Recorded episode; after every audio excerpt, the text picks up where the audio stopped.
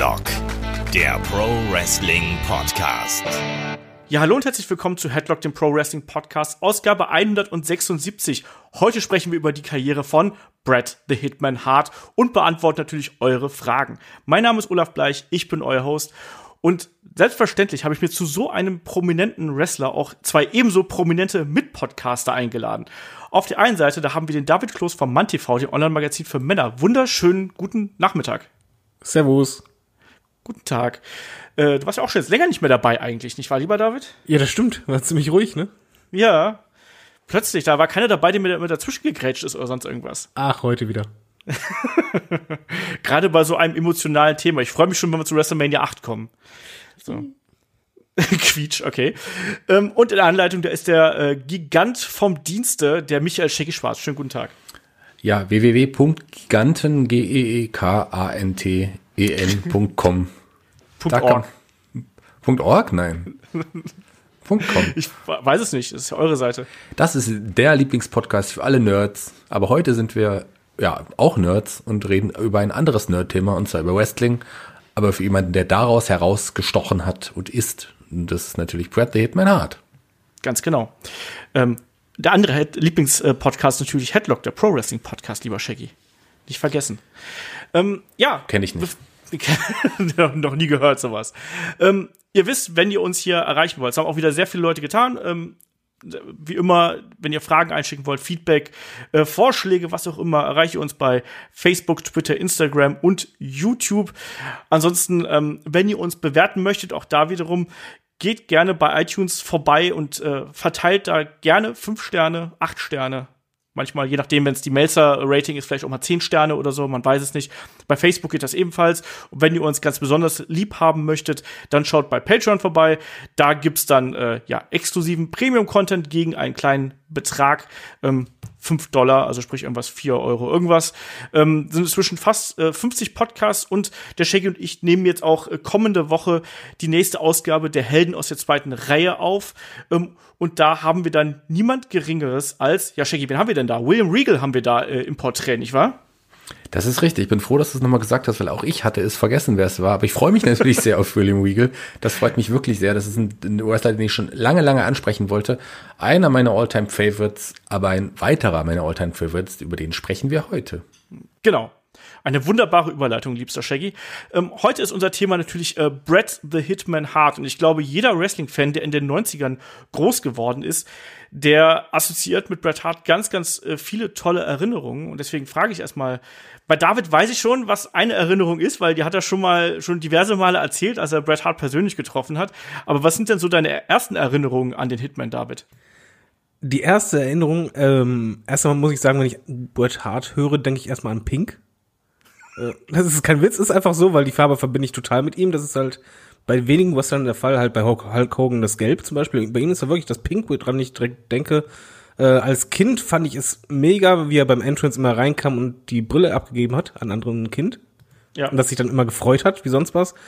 Und die erste Erinnerung ist kein Match an sich, sondern ist eher die Art, wie er gewrestelt und wie er zugeschlagen hat. Weil Bret Hart hat eine ganz spezielle Art immer gehabt, wie er zuschlägt. Und er hat halt, ähm, er sah einmal sehr heftig aus und er hat die Haare schnell nach hinten geschwungen und halt, ja, einfach viel wuchtiger als alle anderen Schläge, die man halt sonst kannte. Und das ist so das, äh, was mir direkt ins Auge fiel. Das stimmt, das ist natürlich auch so eine echt ganz typische Eigenheit äh, von Bret Hart gewesen. Man sagt ja immer, ein Wrestler machen ja auch ganz deutlich die Schläge aus, ne? Also dass man, dass die Schläge einen Wiedererkennungswert haben und das gehört zu den größten Herausforderungen. Und Bret Hart konnte das eben. Und du hast absolut recht. Ich kann mich auch noch damals an ein äh, Zitat von Carsten Schäfer erinnern, der dann auch gesagt hat, so, Bret Hart ist ja vielleicht nicht einer der größten Wrestler, die wir hier bei WWE haben, aber der hat trotzdem einen ganz schönen Schlag am Leib. So, das war ein Carsten Schäfer Zitat aus, ich weiß nicht mehr welchem Event. Äh, Shaggy, welche äh, Erinnerung verbindest du denn mit äh, Bret Hart? Ja, Bret Hart war von Anfang an, seit ich ihn das erste Mal gesehen habe, einer meiner wirklichen Lieblingswrestler. Ich fand seine Art zu kämpfen toll. Ich fand, er war sehr charismatisch. Er hat irgendwas Besonderes ausgestrahlt, was viele andere zu dem Zeitpunkt nicht hatten. Obwohl er schmächtiger war als viele Wrestler zu dem Zeitpunkt, die ja größer im Rampenlicht standen, war er trotzdem für mich was ganz Besonderes. Und David hat gerade die Brille angesprochen. Tatsächlich, ich kann euch ja zum Geheimnis verraten, auch ich habe die Brille mal überreicht bekommen. Zwar nicht von Bret Hart, aber vom Postboten, weil ich mir die tatsächlich, das war mein erstes offizielles Wrestling Merchandising Artikel, also offizieller Merchandising Artikel, den ich mir bestellt habe. Damals im WWE Fanshop, der aber glaube ich damals noch nicht so hieß. Aber ich war so stolz, diese Brille zu haben. Ich war sogar mal Fasching als Bret Hart, also Karneval, äh, als Bret Hart verkleidet. Da war ich, war das Anfang der 90er gewesen. Aber jetzt mal ganz meine- ehrlich, da hat dich doch bestimmt jeder erkannt, ne? Das war ja so populär. Das war cool, ja. Ich hatte Lederjacke, ich hatte meine Haare, ich hatte damit auch noch längere Haare, hatte die Haare so, äh, war, also das war schon geil. Und die Brille, das und mein, mein damaliger Freund, bester Freund, ähm, ja, bester nicht, inzwischen auch nicht mehr Freund, ähm, der hatte sich als Ultimate Warrior verkleidet. Allerdings hatte er nur, ich habe ihm die Gesichtsbemalung gemacht und ansonsten hat er nur so Bänder aus Geschenkpapier, an also diesem Geschenkverband an den Armen und ansonsten ganz normale Klamotten. Und mit dem bin ich nicht mehr befreundet, weil er, weil ich war bei ihm damals nachts, wir haben Wrestling geschaut und äh, in der Nacht gab's bei MTV die Einblendung, Kurt Cobain ist soeben gestorben und ich war ein riesen Nirvana-Fan und er sagt einfach nur zum Glück. Und die Wrestling-Verbindung, das war die einzige Verbindung, die wir tatsächlich hatten, die hat nicht ausgereicht, um ihm das zu verzeihen. Tja, manche Dinge gehen halt einfach nicht, ne? Also sowas, das ist ja auch äh, sehr empathielos irgendwie.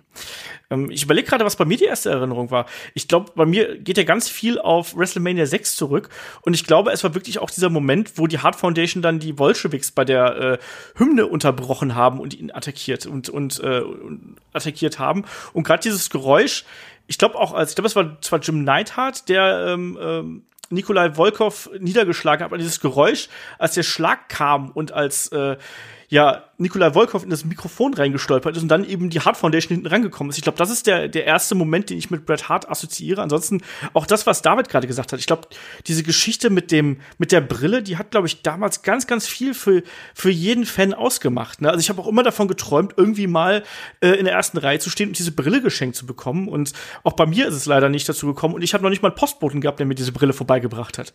Schweinerei. Ähm, aber da, David hat es gerade angesprochen. Bret Hart war ja unglaublich äh, populär, gerade in Deutschland. Er hat ja auch Deutschland sehr, sehr oft als seine zweite Heimat außerhalb von Kanada bezeichnet. Ähm, worauf führt ihr das zurück? Woran liegt das, Shaggy?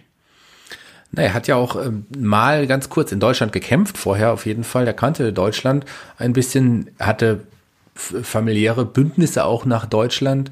Ähm, und natürlich lag es auch irgendwie daran, dass Wrestling in, zu dem Zeitpunkt, als Bret Hart zum absoluten Topstar wurde, in Deutschland einfach so unglaublich populär wurde und Bret Hart dadurch auch das Aushängeschild des Wrestlings für viele, viele deutsche Fans war. Ich meine, ich, es gab damals äh, die Bravo Sport, wo er ständig auf dem Cover war. Bret Hart hat es auch geschafft, den goldenen Bravo Otto, ich glaube, zweimal zu gewinnen. Das war eine Auszeichnung, die es von der Bravo gab. Also hatte damals einfach seine treuesten und größten Fans auch mit in Deutschland. Und ich glaube, das hat ihm auch eine engere Bindung auch zu unserem tollen Land gegeben. Das ist ja heute, glaube ich, auch immer noch so. Also ich kann mich noch gut dran erinnern, als er damals, das müsste 99, 2000 gewesen sein, als er dann noch mal mit nach Deutschland gekommen ist, wo er dann schon äh, verletzt gewesen ist, ähm, aber trotzdem noch mal zu einer bei einer WCW-Tour mit nach Deutschland kommen wollte, einfach auch, damit er sich noch mal verabschieden konnte. Und ich glaube, er ist ja auch danach noch mal auf Tour gekommen und der hat einfach eine ganz besondere äh, Verbindung zu, zu Deutschland. Und David, äh, du hast gerade gesagt, damals kannte jeder Bret Hart. Äh, das ist doch schon absolut absurd, wenn man sich das aus heutiger Sicht mal so anschaut, oder? Äh, auf jeden Fall. Ich möchte nur ganz kurz zu dem Punkt zurückkommen, warum der in Deutschland so populär war. Ja. Ich glaube, das liegt auch ein bisschen an der Mentalität, die hier anders ist als in den USA. In den USA ist es halt ähm, eher begehrenswert, wenn man halt auf der, an der Spitze ist und halt Stärke ausstrahlt und halt über anderen steht und halt besser ist. Und Bret Hart ist halt, er war halt nicht der Größte, er war halt auch nicht der Muskulöseste. Er war halt, wenn man rein körperlich ihn betrachtet hat und auch von den Storylines her, sehr lange Zeit halt immer ein bisschen der Underdog, der gefightet hat, der halt mit dem Willen das gemacht hat. Und ich glaube, die Deutschen stehen halt einfach auf diese Underdog-Storylines oder standen da einfach früher schon eher drauf als die Amis. Und ich glaube schon, dass das eine große Auswirkung hatte und Bret Hart war ein Riesenname in Deutschland. Also ganz ehrlich, es war halt zu der Zeit wirklich so, dass jedes Kind auf dem Schulhof kannte Bret Hart. Selbst die Mädels äh, liefen teilweise rum mit T-Shirt, wo Bret Hart drauf war. Ich habe mir damals ähm, ein T-Shirt machen lassen mit diesen, es gab so Sammelkarten, habe ich die Sammelkarte ausdrucken lassen, vergrößern, auf ein T-Shirt drauf, war voll stolz. Und das war halt wirklich der Name, den dann halt wirklich jeder kannte und halt vor allen Dingen auch mochte. Das war halt einfach ein, den du halt auch nicht kritisch gesehen hast, sondern das war einfach, wenn der rauskam, war das wirklich so dein Held, dein Hero. Und später gab es ja auch dann diese Promo, die halt wirklich in die Richtung ging. Und so wurde er halt auch hier gefeiert und angesehen und hat halt dieses besondere Standing, was er halt auch ähm, ja dankbar zurückgegeben hat oder realisiert hat, was du auch merkst später in der, wo wir dazukommen, äh, in der Heel-Rolle, hat er ja halt nicht nur Amerika kritisiert und Kanada gelobt, sondern ganz, ganz oft in Promos, obwohl es halt in Amerika war, immer wieder Deutschland erwähnt. Ja. Und das ist halt schon was bemerkenswertes, was halt nicht so Standard ist. Diese, gerade diese Sammelkarten, die du erwähnt hast, die waren ja, das war die Zeit, als in Deutschland, in Deutschland West Wrestling wirklich so populär war. Und wie gesagt, Bret Hart war damals der große Star. Und ich weiß noch, auf dem Schulhof haben wir diese Sammelkarten auch getauscht. Ich habe die übrigens alle heute immer noch. Natürlich, ich gebe nichts weg. Ähm, und ich weiß noch, das hat sich in mein Hirn eingebrannt, wie der Florian aus meiner Klasse zu mir gesagt hat, ich gebe dir drei Virtual und einen Berserker für deinen Bret Hart. Richtig, ich habe ich hab drei Kamalas abgegeben. Aber das war eine tolle Zeit, ohne, Scheiß, das war nicht in, am jeden. Kiosk gab's das.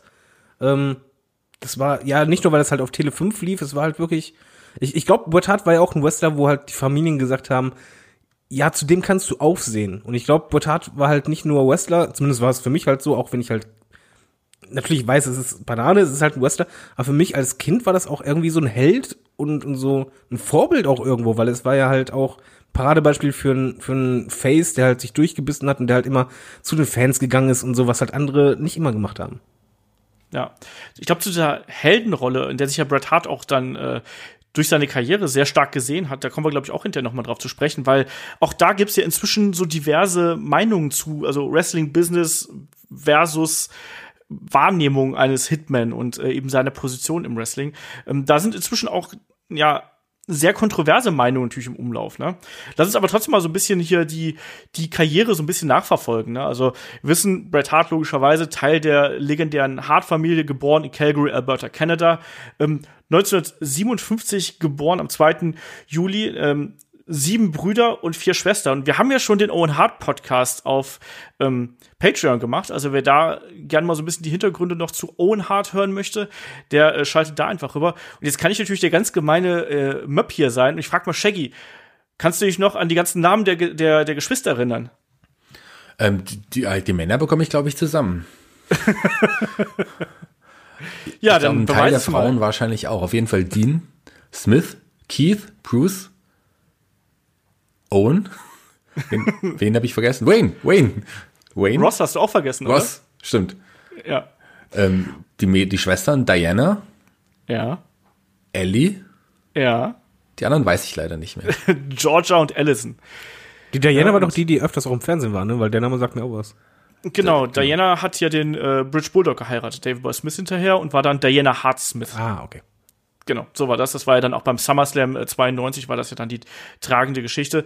Ähm, ja, auf jeden Fall, da ist er eben ähm, groß geworden mit ganz, ähm, äh, mit ganz viel Familie um äh, ihn herum. Man kennt ja diese berühmte Hart Villa außerhalb eben von Calgary. Ich habe letztens noch mal diese Doku gesehen, die es auch auf dem Network befindet, die ähm, ähm, wie heißt das, die Dungeon Collection, glaube ich, heißt das, irgendwie sowas in der Richtung.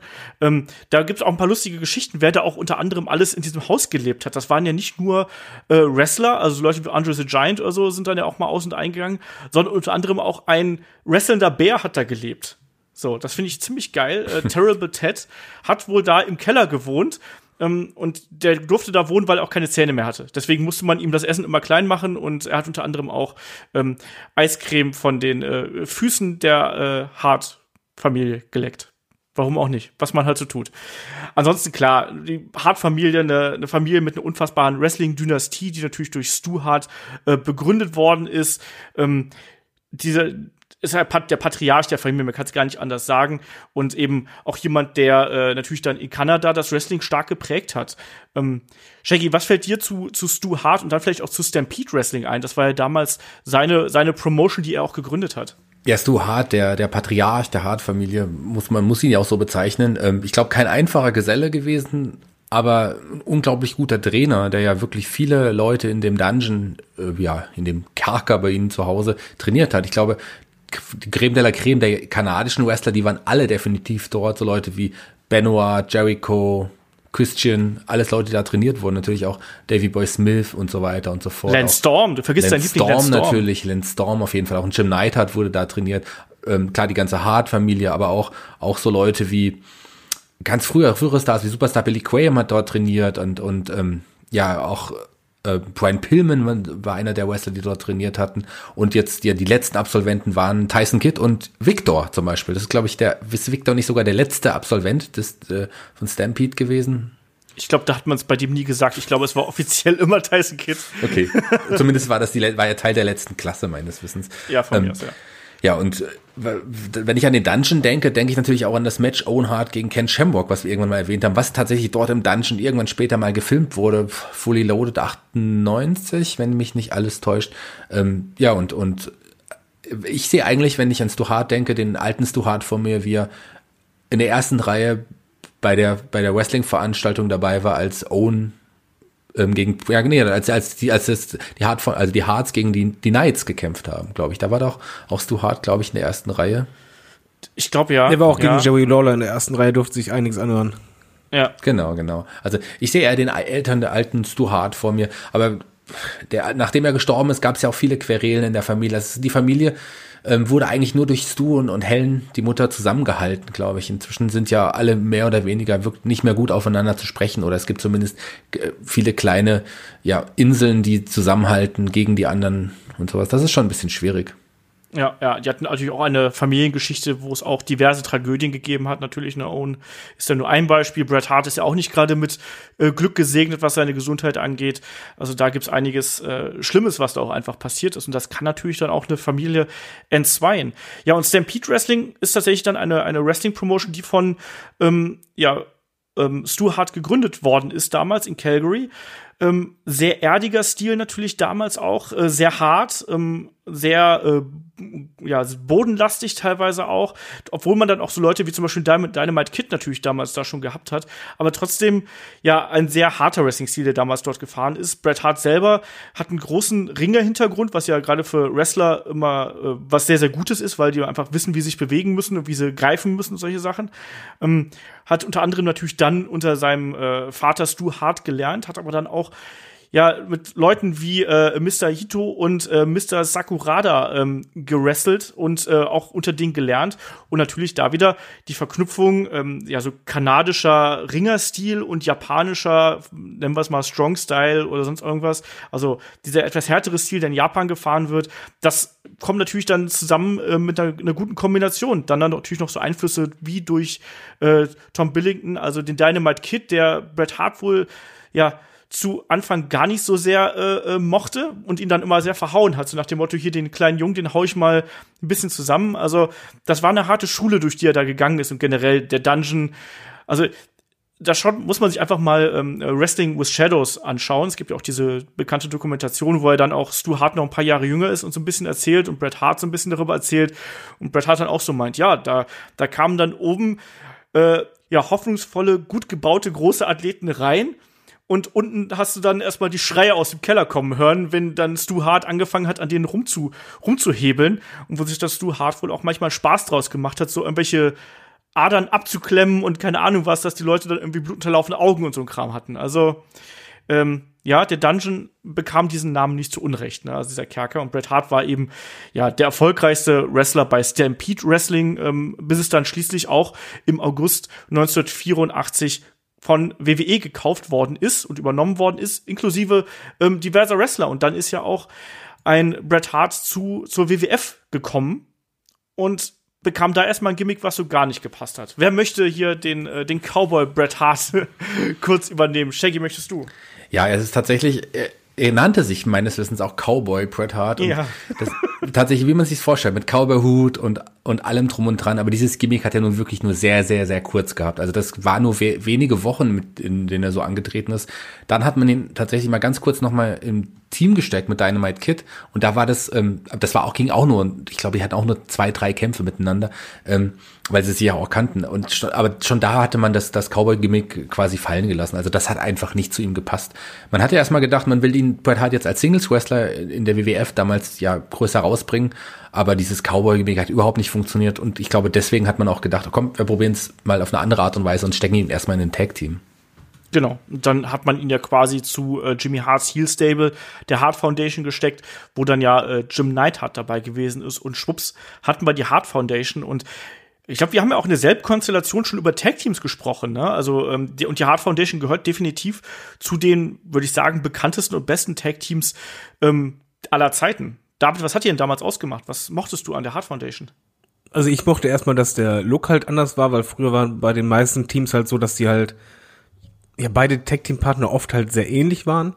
Also bei Demolition zum Beispiel sahen halt beide irgendwie gleich aus von der Statur her und Co. Und ähm, bei denen war einfach diese Mischung zwischen dem Techniker, dem sehr schnellen Wrestler und halt äh, dem Powerhouse. Und diese Kombi mochte ich halt auch, weil die Matches waren halt auch meistens so aufgebaut, dass halt ähm, das auch sehr stark betont wurde. Also beide haben komplett unterschiedlich gewrestelt von der Art her. Die hatten mhm. gute äh, Tag-Team-Moves und bei denen war es aber auch schon so, wie wir im Tag-Team-Podcast auch schon genannt haben, dass es oft Teams gibt, wo du halt merkst, einer ragt irgendwie heraus. Und bei, bei denen war es halt wirklich von Anfang an, als ich die halt zum ersten Mal gesehen habe als Kind, dass irgendwie Bret Hart irgendwas mehr hatte. Also er hatte mehr diese, diese Star Power, diese Ausstrahlung. Ich weiß nicht, deswegen waren die Matches auch meistens so, dass er isoliert wurde. Ja. Und äh, Neidhart dann halt quasi äh, dann am Ende den, den Tag gemacht hat, reingekommen ist und dann ging's ab. Damit man halt sich freut und mehr mitfiebert. Und je öfter man das gemacht hat, desto mehr hast du halt einfach auch Sympathie entwickelt zu Bret Hart. Ja, auf jeden Fall. Also ich muss sagen, ich fand eben, als, als ich das Tag Team zum ersten Mal gesehen habe, fand ich Jim Neidhart irgendwie cooler. Weil der halt eben so mit dem roten Bart und diese Kante, die da immer gewesen ist. Genau, aber wenn du die beiden dann, hat, ja, ja. ja, das auch. Ich trage ja bis heute, ich pflege ja bis heute den roten Bart und vielleicht kriege ich den einfach mal so lang, wie ein Jim Neidhart hat. Ähm, nein, aber das war einfach so. Also ich weiß auch nicht genau. Das war für mich stach der halt zuerst raus, aber, dann, wie du gerade richtig gesagt hast, David, war es bei mir auch so, dass man gemerkt hat, so, ah ja, okay, eigentlich der unterhaltsamere der beiden ist ja schon irgendwie ein Bret Hart, ne? Aber auch, was ich da auch nochmal hervorheben möchte, sind auch nochmal so die, die Promos, die die beiden gehalten haben, ne? Also dann auch Jim Knight, der ja so komplett drüber war teilweise, ne? Und dann wirklich geschrien hat und sonst irgendwas und vor allem dieses schräge Lachen, was er immer wieder mit reingebracht hat. Und dann ein Bret Hart, der dann einfach die Promos nochmal ja, äh, auf den Punkt gebracht hat. Und er trug ja wohl am Anfang seine Sonnenbrille vor allem deswegen auch, damit man nicht sieht, dass er quasi nicht genau weiß, wo er hingucken sollte in den Promos. Das finde ich auch ganz, ganz lustig. Also am Anfang hatte er auch noch nicht diese ähm, Werbegeschenkbrille, die man so später kannte, sondern halt eben eine normale äh, verspiegelte Sonnenbrille. Und das war dann eben auch schon damals die Zeit, wo er dann so peu à peu seine Spitznamen bekommen hat. Ne? 85 hat er dann eben den Spitznamen Hitman bekommen. Gorilla Monsoon hat ihm äh, dann im Kommentar quasi den Titel Excellence of Execution gegeben. Ähm, Pink and Black Attack gab es da auch noch irgendwann mal. Also das war schon eine Kombination, äh, die hat funktioniert und die hatten ja dann auch große Erfolge gefeiert, muss man mal sagen. Also ähm, Tag Team Champions erste Mal 1987 gegen die äh, gegen die British Bulldogs. Und generell war ja auch diese Kombination dieser dieser Students aus dem Dungeon oder aus von Stampede Wrestling ähm, das war ja damals auch was was ähm, ja WWE so ein bisschen ausgezeichnet hat oder Shaggy? Ich meine da war, das hat man ja das Gefühl gehabt dass man immer wieder ähnliche Wrestler zusammengesteckt hat weil die einfach gute Matches abliefern ja, lag aber äh, auch daran, dass die WWE oder WWF damals gewildert hatte in den anderen Ligen und sich da die Perlen rausgepickt hat und natürlich die British Bulldogs und und ja auch die beiden Haar, also den Hart und Neidhart, ähm, definitiv herausragende, auffällige Wrestler waren, die man dann unter Vertrag genommen hatte. Und da die sich alle auch schon kannten, wusste man ja auch, das wären auf jeden Fall großartige Matches der beiden gegeneinander. Und ähm, da gab es ja auch in der Zeit gab es ja auch diese berühmten Six-Man Tag Team Matches. Danny Davis, der damals ja nur Referee war, ja. der, der, hat sich doch, ich glaube, das war sogar das Title Match, wo er quasi dann ja sich auf die Seiten der Hearts geschlagen hatte, der Hart Foundation und dann zeitweise auch Mitglied der Hart Foundation war, der damals Referee Danny Davis und die British Bulldogs haben, glaube ich, äh, Hilfe von Tito Santana bekommen und da gab es ja auch das Six-Man Tag Team Match bei WrestleMania 3. Ja, ja, so war das. Ne? Also da hat man dann gemerkt, dass so diese Konstellation, die funktioniert. Und das war dann eben auch der Verlauf. Das war ja auch früher ganz normal. Also da haben ganz oft, also man Shawn Michaels ist ja das andere Beispiel, der ja zu einer ähnlichen Zeit äh, groß geworden ist, mehr oder weniger. Ähm, dass Wrestler erstmal im Tag-Team angefangen haben, dann aus dem Tag-Team rausgenommen worden sind und man dann geschaut hat, ähm, wie man sie anderweitig einsetzen konnte. Ne? Also das war, finde ich, auch eigentlich eine interessante Geschichte, weil also klar, wir haben jetzt gerade eben drüber gesprochen, so ja, Bret Hart, ne, 90er und so, aber im Endeffekt war Bret Hart erstmal fünf Jahre ähm, in der in der Tag Team Division aktiv und erfolgreich, bevor er überhaupt oder sechs Jahre sogar, bevor er überhaupt irgendwie in den Singles Bereich eingreifen konnte. Und diesen dieses Wachstum eines Wrestlers, das ist was, was ich heute so ein bisschen vermisse, einfach so. Und wir können jetzt ja so ein bisschen die, die äh, Historie durchgehen. Ne? Also die haben ja so die diverse Tag-Team-Titles gehalten. Ne? Also sie haben hinterher den Titel wieder gegen Strikeforce verloren, ähm, hatten dann natürlich die, äh, die äh, Matches auch mit, ähm, mit Demolition, die dann hinterher kamen, ähm, auch mit ähm, wie heißen der? Shaggy, wie hießen noch mal? Hatten nicht ähm, Greg Valentine, der Honky Tonk Man, auch noch einen Tag-Team-Spitznamen? Ähm, ja, Rhythm and Blues, wie hießen die beiden? Waren, da, waren das Rhythm and Blues Das waren damals? Rhythm and Blues. Okay. Greg Glamour Valentine, der sich dann seine blonden Haare schwarz gefärbt hat und so ein bisschen wie der Honky Tonk Man auszusehen. Beide ja kamen mit dieser großartigen Musik von Jimmy Hart zum Ring. Ich mochte Rhythm and Blues sehr. Echt? Ich fand die super. Der Honky Tonk Man ist immer noch der, ja, fast der erfolgreichste Intercontinental Champion aller Zeiten. Darf man nie vergessen. Das kann, ja, das kann sein, aber die Matches waren halt, also ich, ich finde halt, bei Hard Foundation war so das Gefühl schon als Fan, irgendwie ist das so die neue Generation. Und gerade bei äh, Rhythm Blues hast du halt gemerkt, die hatten halt irgendwie den Zenit da schon überschritten, die waren halt viel limitierter und deswegen auch, ähm, Olaf hat ja gerade gesagt, Excellence of Execution. Ah, Zungenbrecher bei mir. ähm, das stimmt. Also das war halt wirklich auch das, was, was bei mir als äh, Kitty halt aufgefallen war, dass halt Bret Hart bei den Moves extrem sicher war. Er hat halt ähm, auch viel mehr Varianten gezeigt, als halt, damals war es halt öfters so, Schlag, Tritt, Body Slam, Schlag, Tritt, Body Slam. Aber da hast du einfach viel mehr gesehen und auch mit viel mehr Wucht und äh, auch mal so Kontergriffe. Ja, ich Und weiß, was du meinst. so, ich weiß, was wahr. du meinst. Aber trotzdem muss man sagen, Rhythm and Blues, also ich, ich, ich kann dir jetzt mit einem Wort sagen, warum Rhythm and Blues einfach so gut waren. Und dieses Wort ist so gut, dass es sogar aus drei Worten besteht. Honky Tonk Man. Ich fand den damals, ich mochte halt auch die Musik, muss ich dazu sagen. Ich fand, der hatte halt einfach einen hohen Wiedererkennungswert. Im Ring fand ich ihn auch meistens sehr langweilig, aber der Einzug und so, das hat damals sehr, sehr gut in die Zeit gepasst. Aber klar, der bessere Wrestler und äh, das bessere Tag-Team war natürlich eindeutig die Hart Foundation. Ähm, Im Endeffekt haben die beiden aber nur zweimal ähm, zusammen die Tag-Team Championship gewonnen. Gerade die erste habe ich gerade ja erwähnt. Zweite war dann eben beim SummerSlam 1990 ähm, ja im Kampf gegen äh, Demolition. Ne, damals Crush und Smash in diesem Two out of Three Falls, wo dann ja auch noch ähm, X mit reingerutscht worden ist, weil, mein Gott, man kann ja Crush und X und X und Smash alle nicht auseinanderhalten. Die sehen ja alle gleich aus. So, David jetzt, äh, David jetzt garantiert geklappt, oder? Bei, bei mir auf, auf jeden Fall, ich kann mir eh Gesichter nicht merken. Eben, die waren auch noch bemalt. Also für David sahen auf jeden Fall Demolition gleich. Die waren ja auf jeden Fall definitiv ähnlicher, als es jetzt die Hard, also als es die Hard Foundation quasi war. Da das zumindest auch vom vom vom Wrestling-Stil. So. Und ähm, das war damals auch das, ich glaube, das ist eines der Debüts der Legion of Doom, der Road Warriors. Ja, und dann diesen neuen Titel, den haben die, haben, die hat die Hart Foundation ja dann beinahe auch wieder gegen die Rockers verloren. Also gegen Martin Jannetty und Shawn Michaels. Aber zum Glück wurde die Entscheidung dann noch rückgängig gemacht und wurde niemals irgendwie erwähnt wieder. Deswegen ist Shawn Michaels bis heute auch nie mit Martin Jannetty äh, irgendwie Tag Team Champion geworden. Wird es auch nie werden, vermutlich. Ähm, sondern eben dann mit, äh, mit wem denn hinter? Mit Steve Austin unter anderem dann später war das, ne? Aber vorher noch mit Diesel. genau, und Diesel auch noch Ja, natürlich. und Marty Jannetty wurde mit dem One to Sweet Kid das erste Mal Tag Team Champion. genau, gegen die Quebecers damals. Das ist richtig. Ne?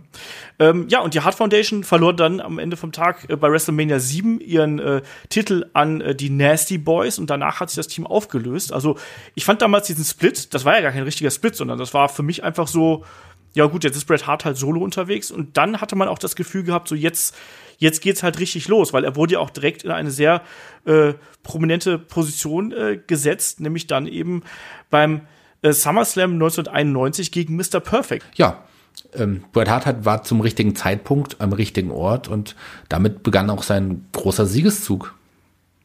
Genau, und bis heute ist dieses Match ja absolut legendär. Also Bret Hart gegen Mr. Perfect. Und das, obwohl Mr. Perfect ja damals eine schwere ähm, Rückenverletzung gehabt hat. Das muss man sich ja auch mal irgendwie wegstecken. Äh, das sieht man auch im Kampf, wie sehr er da gelitten hat. Und Bret Hart betont ja auch bis heute, wie dankbar äh, er Kurt Hennig dafür gewesen ist, dass er da noch mal angetreten ist und da auch wirklich noch mal alles gegeben hat. Kann ich da kurz Ähm, was einwerfen? Du darfst was einwerfen. Ich, ich wollte eigentlich gleich den Ball eh an dich weitergeben, weil ich weiß, dass du diesen Kampf liebst, aber dann wirf ein. Also nicht nur liebe ich den Kampf, aber wir sagen halt sehr oft im Podcast, was halt ein Superstar ausmacht und wie man halt zum wirklich, wirklichen Superstar wird. Das ist halt meistens immer, es gibt diesen einen Moment, meistens in der Karriere, wo du halt äh, die Chance hast, schlechthin, und die musst du nutzen. Die meisten scheitern halt daran und äh, landen in der Versenkung. Und bei Bret Hart war halt eben genau das Gegenteil. Er hatte halt diese Chance, äh, vorher Tag Team, jetzt Single und dann direkt halt Match gegen Mr. Perfect. Und die hat er halt genutzt. Er hat direkt abgeliefert, das Match war fantastisch. Und es war halt auch, ja, wie soll man sagen, in kürzester Zeit, nicht nur weil er halt beliebt war bei Tag Team, sondern man hat ihn sofort einfach auch als Single Wrestler akzeptiert als Fan. Und es fühlt halt, sich halt irgendwie richtig an. Also der, der IC-Belt oder die, diese Region war halt für mich irgendwie logisch, dass er da rein gehört. Also er war halt jung, ja. das war halt, IC-Belt war meistens bei den Wrestlern, die halt eher schneller und technischer waren und nicht diese riesigen Typen wie Hulk Hogan und Co. Und es, er passte da rein wie Arsch auf Eimer und das war auch die Zeit, wo halt diese IC-Belt bei den Fans, zumindest bei mir, so eine extrem hohe Bedeutung hatte. Und deswegen hast du auch mitgefiebert. Das waren halt wirklich Matches und halt gerade das halt mit, gegen Mr. Perfect, aber auch später, wo du als Fan wirklich gespannt warst, wenn so, bitte hol den Titel. Ich möchte, dass du den Titel gewinnst. Und wenn man den gewonnen hat, dann war das halt auch wirklich ein riesen Karriereschritt. Das ist halt gar nicht zu vergleichen mit heutzutage, wenn du ein US-Belt gewinnst oder so. Das ist zwar nett und auch was Besonderes, aber es hat halt nicht diese Bedeutung und diesen Karriereschub, wie es damals der Fall war. Ja, du sagst gerade, er war jung. Der gute Herr war damals schon äh, 34 übrigens. Das unterschätzt man. Ich habe den damals auch für viel, viel jünger gehalten irgendwie, aber egal wie, das war. Äh, Im Vergleich zu den anderen Wrestlern, sagen wir es mal so, weil es waren ja, ja viele alte Männer dabei, also ältere. Äh, 40 plus und Co. Und er sah ja vom Gesicht aus äh, auch sehr jung aus, muss man dazu sagen. Das stimmt. Ja, und wie du auch schon gesagt hast, ne, er, hat da ja einfach auch jetzt einfach reingepasst und er war dann sozusagen ein neues Gesicht, also so muss man das ja vielleicht einfach mal unterstreichen, ähm, der dann da äh, plötzlich als Einzelwrestler aktiv geworden ist und diese Chance genutzt hat, ähm, sich da einen Namen zu machen. Also der SummerSlam 91 war ja für ihn ja letztlich dann der Anfang. Er hat dann ja noch den ersten oder den King of the Ring gewonnen, der dann eben äh, inoffiziell quasi ausgefochten worden ist. War bei Tuesday in Texas dabei, gut, hat gegen Skinner gewonnen, können wir vergessen. Ähm, naja, dann der Skinner war zu dem Zeitpunkt noch unbesiegt. Ich mochte Skinner damals sehr. Ich fand den Charakter ganz witzig, der, weil der auch wieder was Besonderes war. Und es war meine Lieblings-Hasbro-Figur, die Figur des Skinners damals. Und ich äh, habe mich auf das Match damals gefreut. Du tust es jetzt einfach so ab. Für mich war das Match damals ein Highlight. Obwohl er relativ schnell den, ja, und auch unbesiegten Skinner damals abgefertigt hatte. Genau. Der einzige, der Skinner noch schneller abfertigen konnte, war Owen Hart dann bei WrestleMania 8.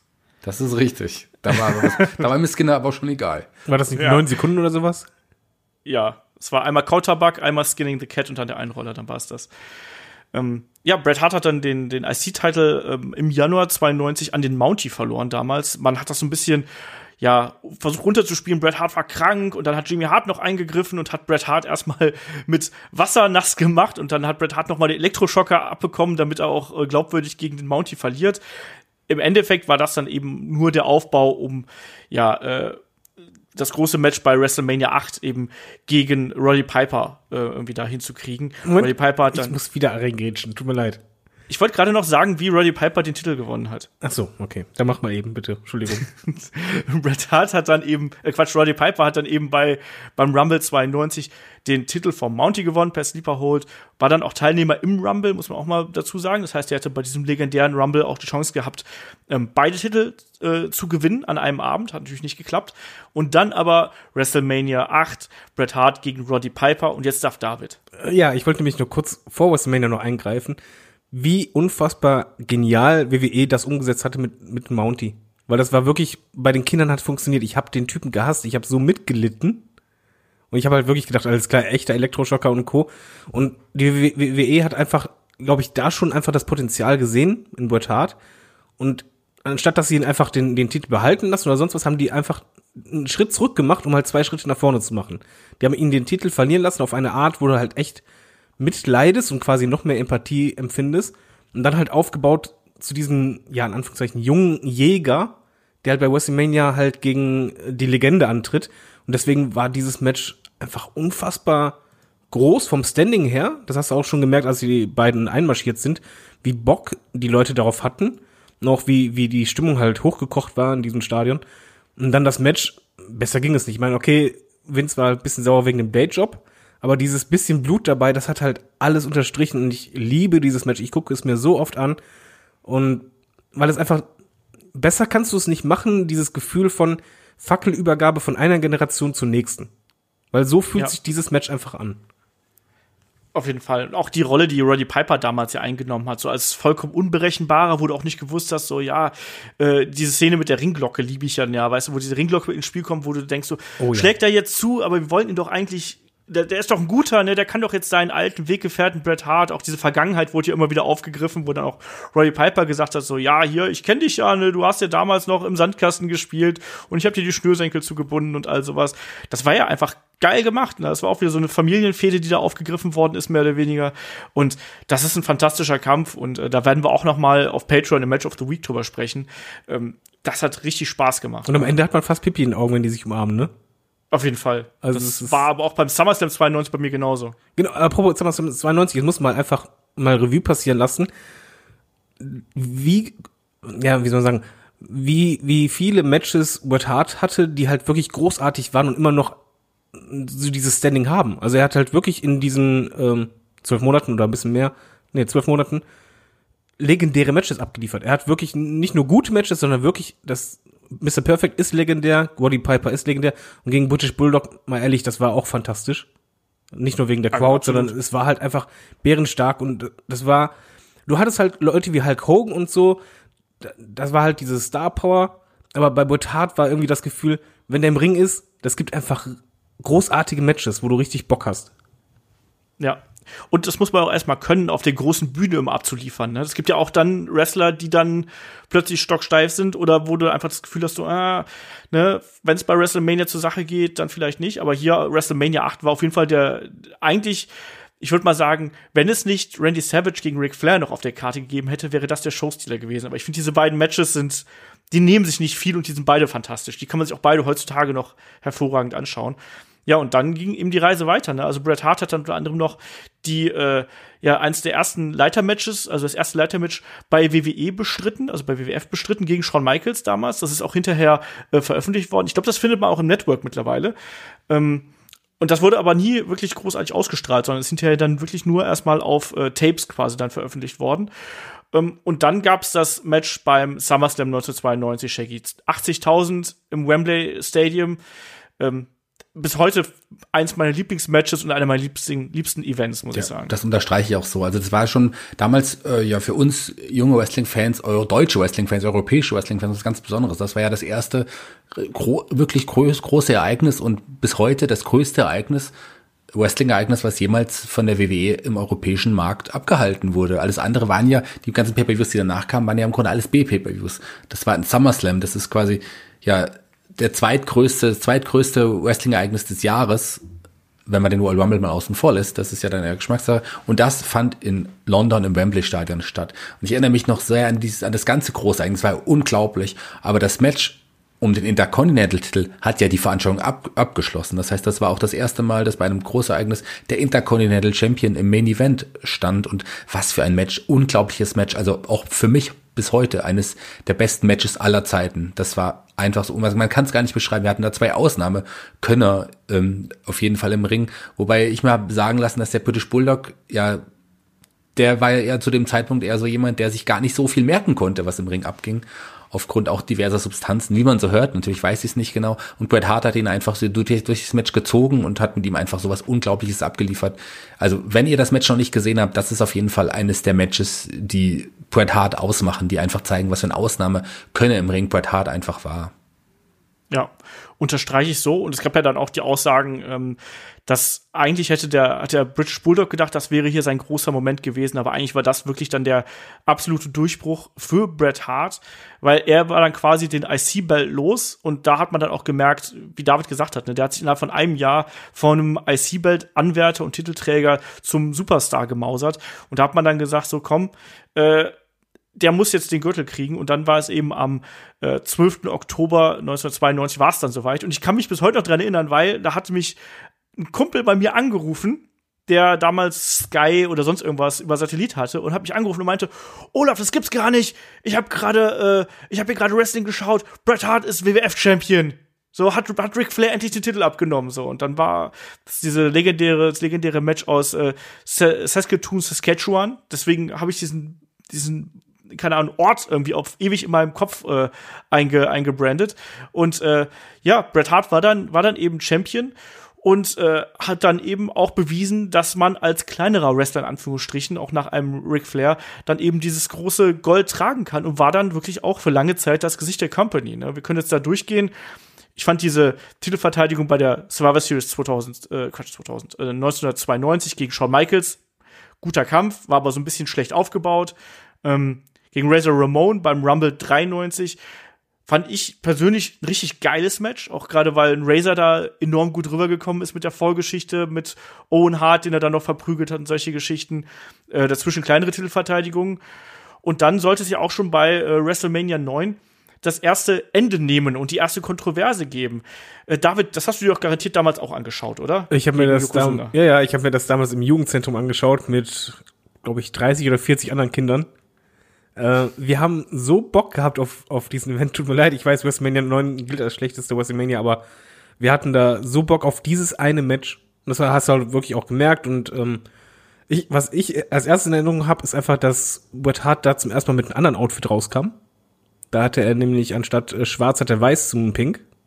Ich weiß, eine Kleinigkeit, aber das fiel mir halt auf. Ich weiß das gerade gar nicht mehr, ehrlich gesagt. Und doch, doch, hatte, hatte der. Das, das sah halt anders aus. Und ähm, man war halt voll gespannt, weil Yokozuna wurde halt zum Megamonster aufgebaut. Das war halt eine Gefahr, eine Gefahr schlechthin. Und mal ehrlich, es ist halt auch diese Situation einfach David gegen Goliath, die einfach auch damals gezündet hat wie sonst was. Und du hast halt mitgefiebert und kann er das irgendwie schaffen. Ich fand das Match bärenstark, ganz ehrlich. Ich, ich mochte auch einfach, wie Yokozuna sich da verkauft hat. Ähm, nur halt dann kam das Ende, was ich einfach also damals kann ich halt nur so erklären, wie es halt im Jugendzentrum war. Es war halt wirklich, wo wir noch keinen Hintergrund hatten oder so. Hulk Hogan kam raus, du, den du eigentlich abfallen musst und wir alle anfangs so, ja, helf ihn, helf ihn, Match wieder ansetzen. Und dann kam Bret Harts Finger wegen Kämpf du. Und wir alle waren angepisst. das ist kein Witz. Also hast echt eine Gruppe von Kiddies gesehen, die alle angepisst waren. Und da, im Nachhinein hast du halt erfahren, alles klar, das war halt einfach das Ego von Hulk Hogan und er wollte halt den Titel haben mit seinem blauen Auge. Genau. Und das war einfach schrecklich, weil du hast einfach ein Match vorher gehabt, das hat so viel kaputt gemacht, wo Bret Hart echt mit allen Mitteln gekämpft hat. Und er kommt raus, macht seinen, ich glaube, zwei Moves hat er gemacht und gewinnt dann. Ja. Und das war einfach ja. nur, das war, es fühlte sich so falsch an einfach. Und in dem Moment hat man so viel Momentum in meinen Augen kaputt gemacht und auch für mich, da hat es auch wirklich ein bisschen das Herz gebrochen als, als kleiner Fan, wo ich einfach nur dachte, nein, das, das, das ist jetzt nicht schön. Ich will jetzt auch nicht jubeln. Ich möchte, dass Bret Hart diesen Titel hat und nicht Hulk Hogan. Und das war halt wirklich auch das erste Mal, dass ich als Fan mich im Grunde genommen emotional gegen Hulk Hogan gestellt habe und einfach nur dachte, warum? Ja, bei mir kam das schon deutlich früher. bei mir kam das schon bei WrestleMania 6, dass ich mich gegen Hulk Hogan gestellt habe. Äh, ja, aber du hast natürlich absolut recht. Also das war so ein, äh, wo, was du gerade angesprochen hast. Weißt du, vorher hat man das Gefühl gehabt, WWE geht irgendwie oder WWF geht damals so einen Schritt nach vorne und das war auf einmal wieder so ein Schritt, wo man sich dachte so, ich habe gedacht, wir werden jetzt mit Hogan durch. So, das haben wir doch alles schon mal gesehen. So, ich will das nicht noch mal. Ähm, ich erinnere mich hier bei dem Kampf an diesen unfassbaren Double Dropkick zur Matcheröffnung wo Yokozuna noch seine, seine Sumo-Pose macht oh, und ja. Hart Anlauf nimmt und er einfach mal komplett mit dem Double Dropkick einfach umnietet. Äh, das fand ich mega cool. Und dass halt Yokozuna ähm, wirklich viele Bumps genommen hat. Das war nämlich vorher nicht so der Fall. Der ist eigentlich, also ich kann mich da kaum dran erinnern, dass Yokozuna in äh, irgendwelchen vorherigen Kämpfen äh, mal umgefallen wäre. Also da hat er auch nur so mit Kader bekommen, muss man so auszudrücken. Klar ist er mal umgekippt. Ich erinnere mich beim, beim äh, Rumble 93 ist er, hat ihn äh, Randy Savage ja unter anderem niedergestreckt, bevor es dieses unsagbar doofe Ende gegeben hat, wo Randy Savage ihn da versucht zu pinnen und Yokozuna kickt ihn übers oberste Seil. Macht überhaupt gar keinen Sinn. Aber davon abgesehen, ich fand auch den Kampf für das, was es war, echt gut und spannend. Und dann das Ende war, äh, war grottig. Ja, Shaggy, wie ging's denn dann weiter mit Bret Hart? Naja, erstmal muss man ja dazu sagen, dass klar ist es negativ, so, so, wenn man das damals von damals gesehen hat, aber rückwirkend betrachtet hat es eigentlich Bret Harts Karriere gar nicht geschadet, sondern hat ihn noch mal beliebter gemacht bei den Fans und was danach kam, ähm, war ja auch für seinen Charakter total wichtig.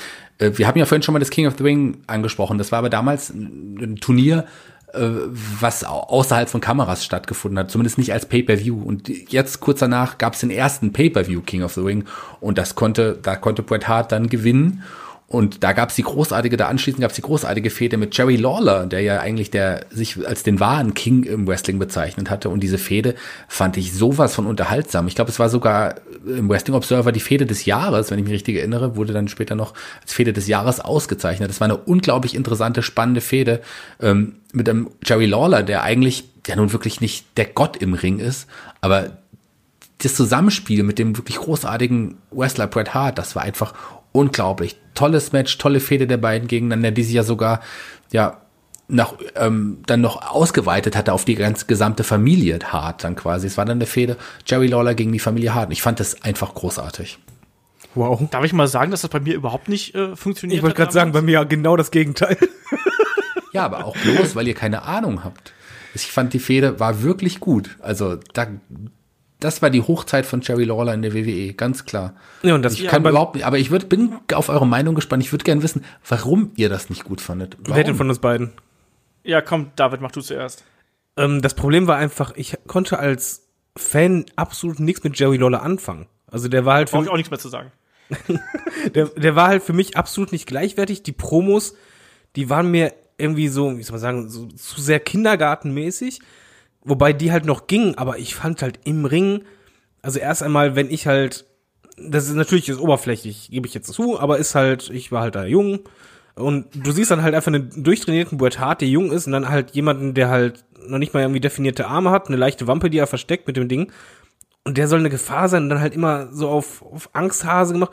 Und mir, das war die allererste Fehde von Bret Hart, die mir halt richtig auf den Sack ging, ehrlich gesagt sogar. Die hat einfach nicht funktioniert, sondern es war halt für mich eher nervig. Es war wirklich nicht mal so, dass ich jetzt ihn ausbuhen wollte, also äh, Joe Lawler, sondern dass halt wirklich es einfach mir auf die Nerven ging. Und das mir mir gefiel es halt nicht und für mich war das halt wirklich eher, dass man Momentum nach WrestleMania 9 noch mehr wegnimmt. Weil du hast auch bei der Crowd gemerkt. Grade.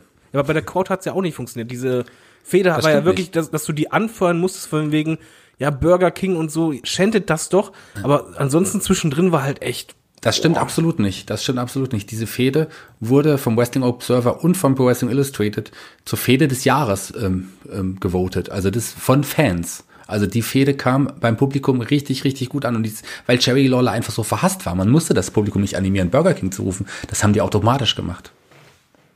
Also ich muss halt sagen, für mich war, ich kannte Jerry Lawler bis dahin nicht. Und das war, glaube ich, auch das größte Problem daran. Ich glaube, dass das, dass das eine sehr amerikanische Fehde war, so in dem Sinne.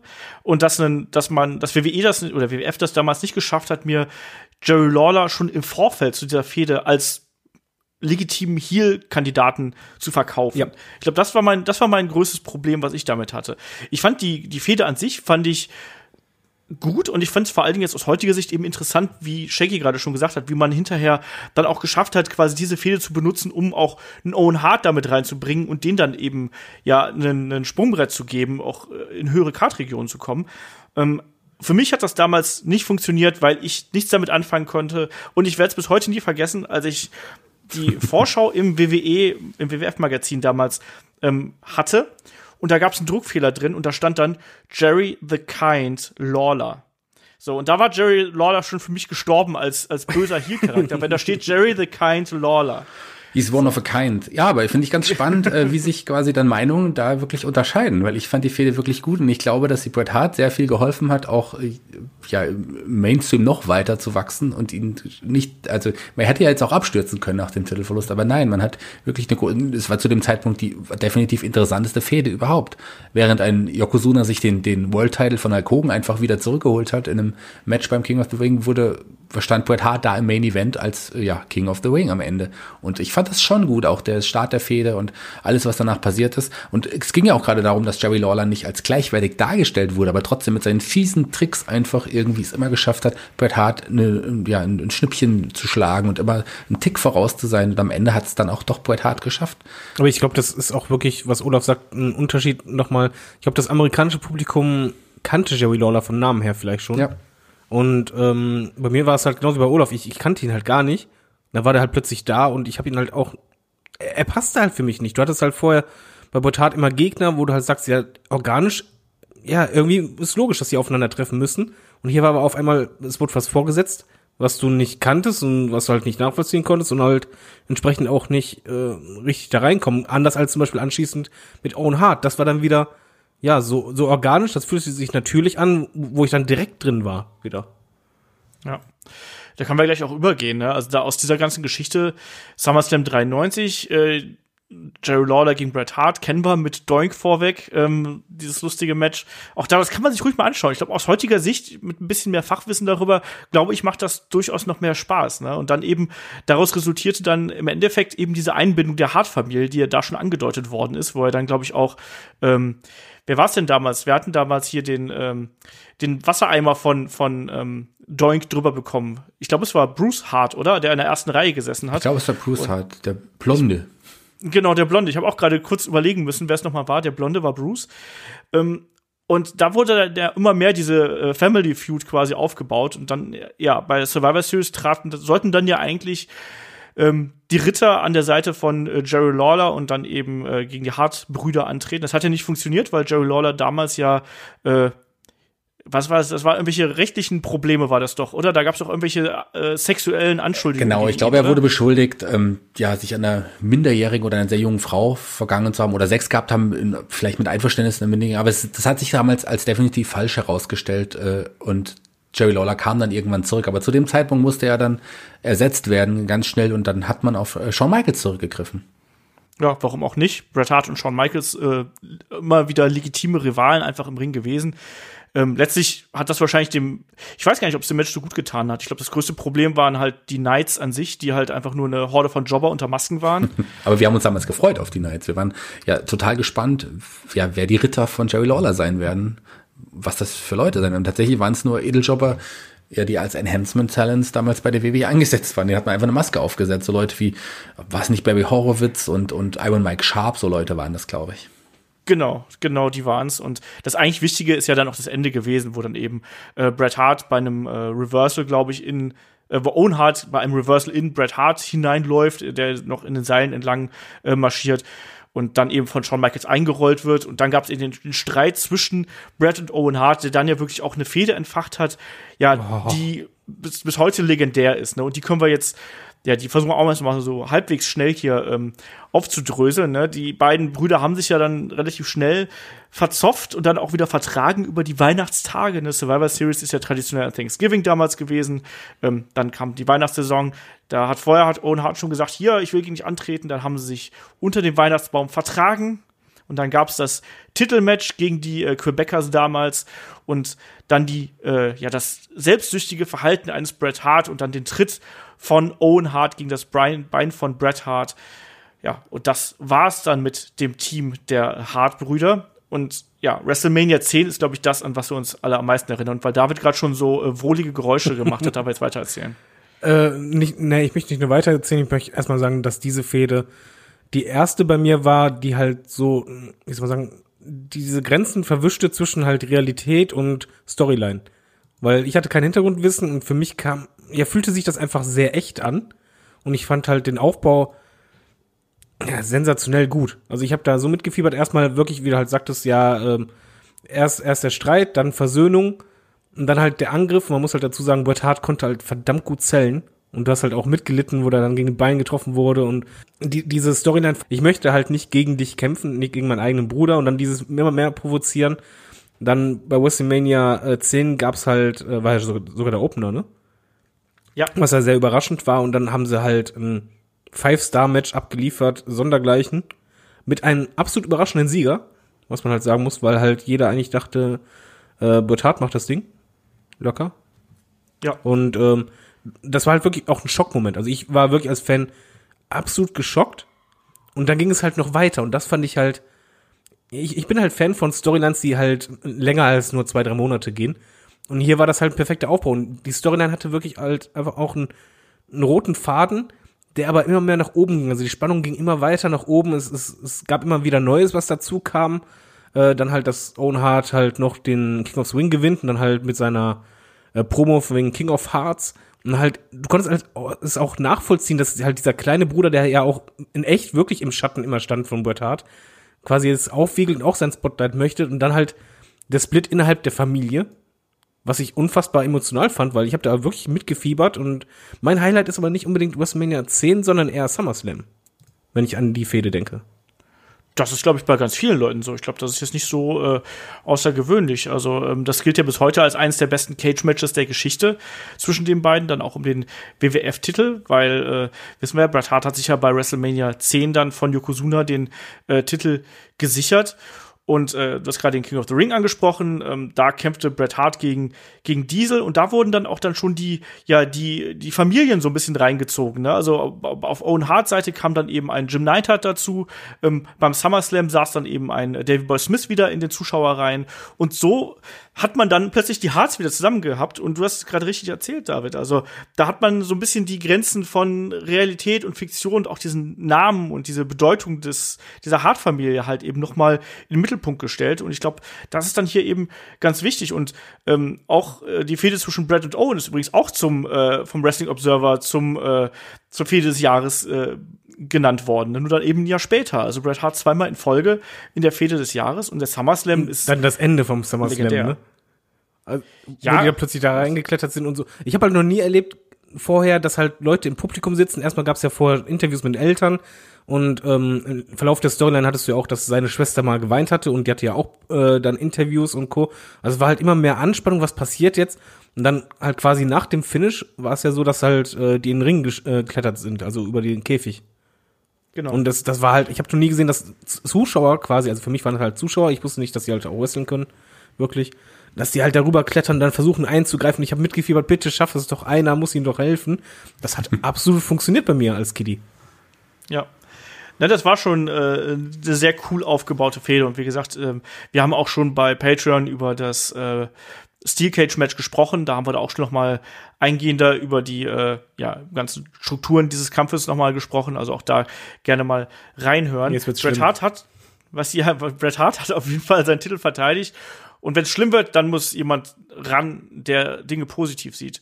Shaggy, Survivor Series 93, ähm, äh, Quatsch, 94, Bret Hart gegen Bob Backlund. Ja, auch hier stehe ich wahrscheinlich auch wieder alleine äh, auf dem Flur.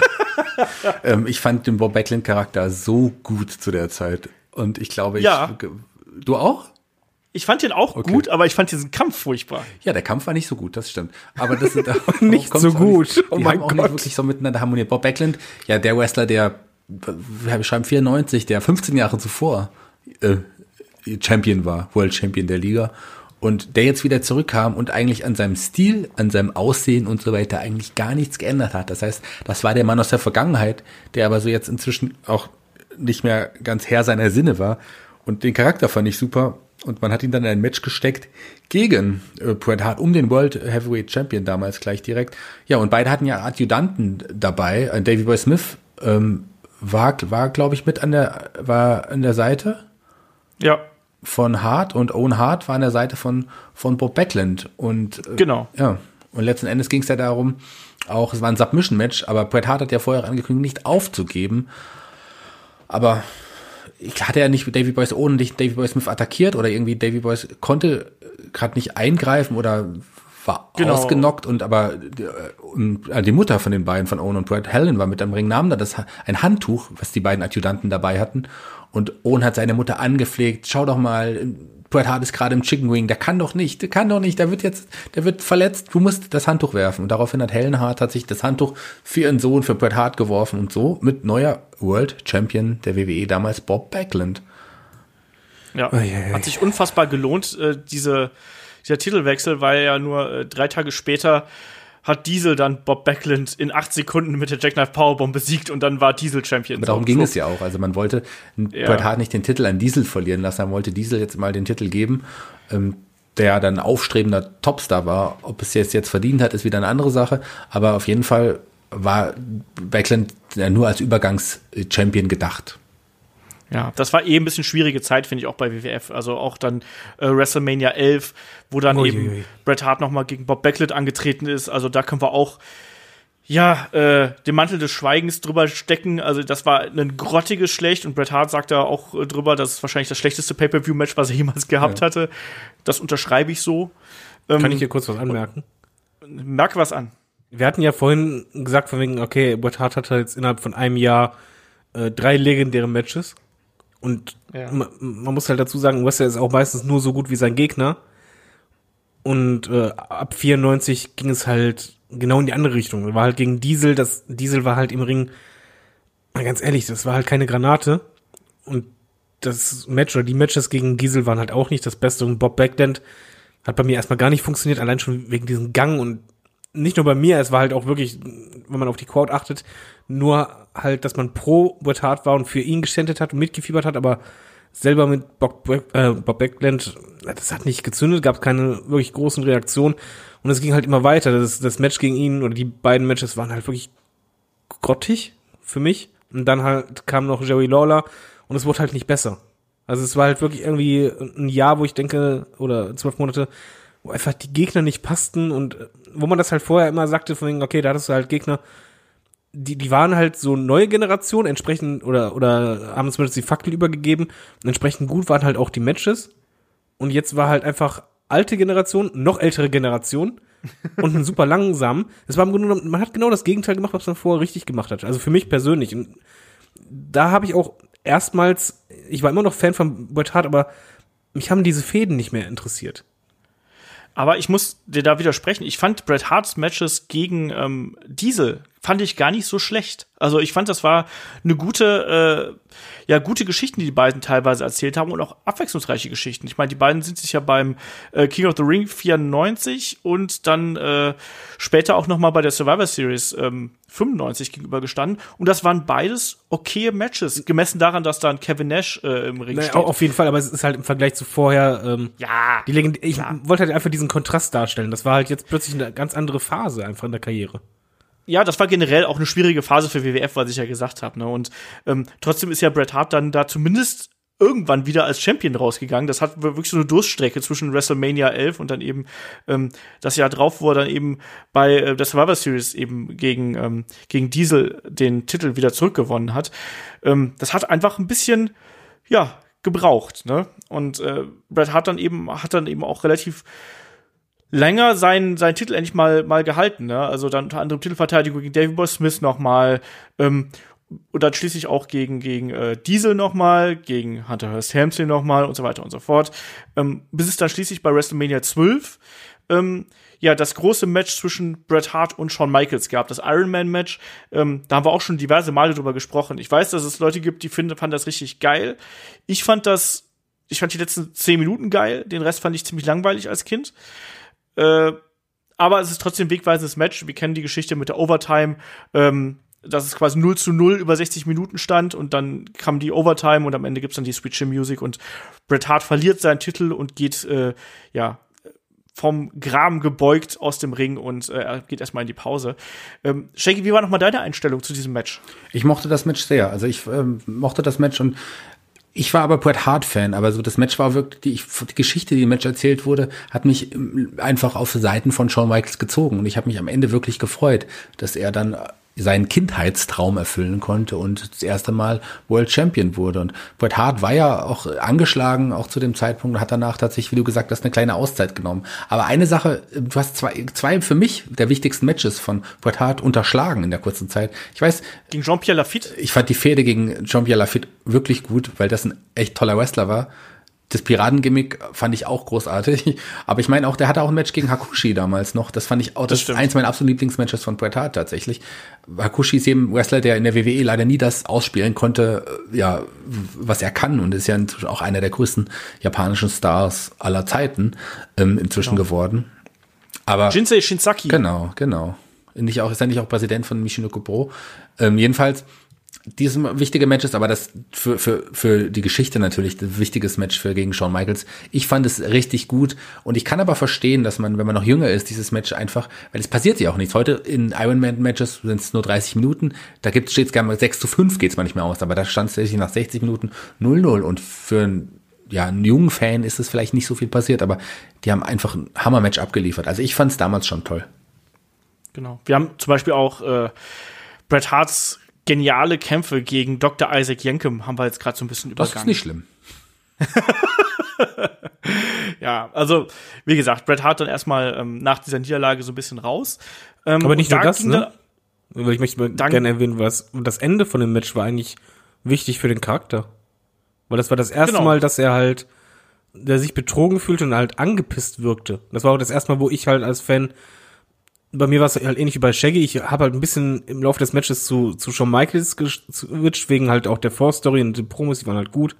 Und man hat sich halt gefreut und da war halt ein Bret Hart, der halt wirklich, ja, wütend aus der Halle rausgegangen ist. Und so kannst du ihn eigentlich nicht.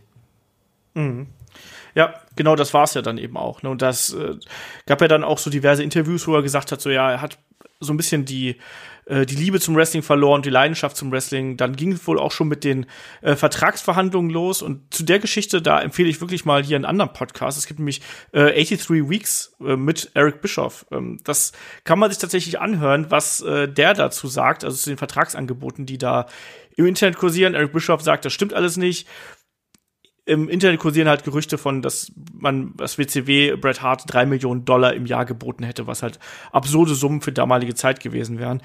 Ähm, Eric Bishop sagt, das stimmt nicht. Später wiederum hätte es dann gestimmt, aber bei diesem, bei diesen ersten Verhandlungen, diesem ersten Treffen, das es wohl da gegeben haben sollte, ähm, wurde da wohl nicht mit so hohen Summen rumgeworfen. Die WWF hat damals versucht, Bret Hart mit einem äh, 20-Jahres-Vertrag ähm, wieder, äh, ja, an sich zu binden. Und das ist, hat tatsächlich auch funktioniert. Das Problem war halt nur, dass ähm, man irgendwann gesagt hat, so, das können wir uns nicht leisten. WWE war ja damals in großen Problemen äh, finanzieller Natur und äh, das war dann eben ein, ein großes äh, ja, Wagnis für WWE auch.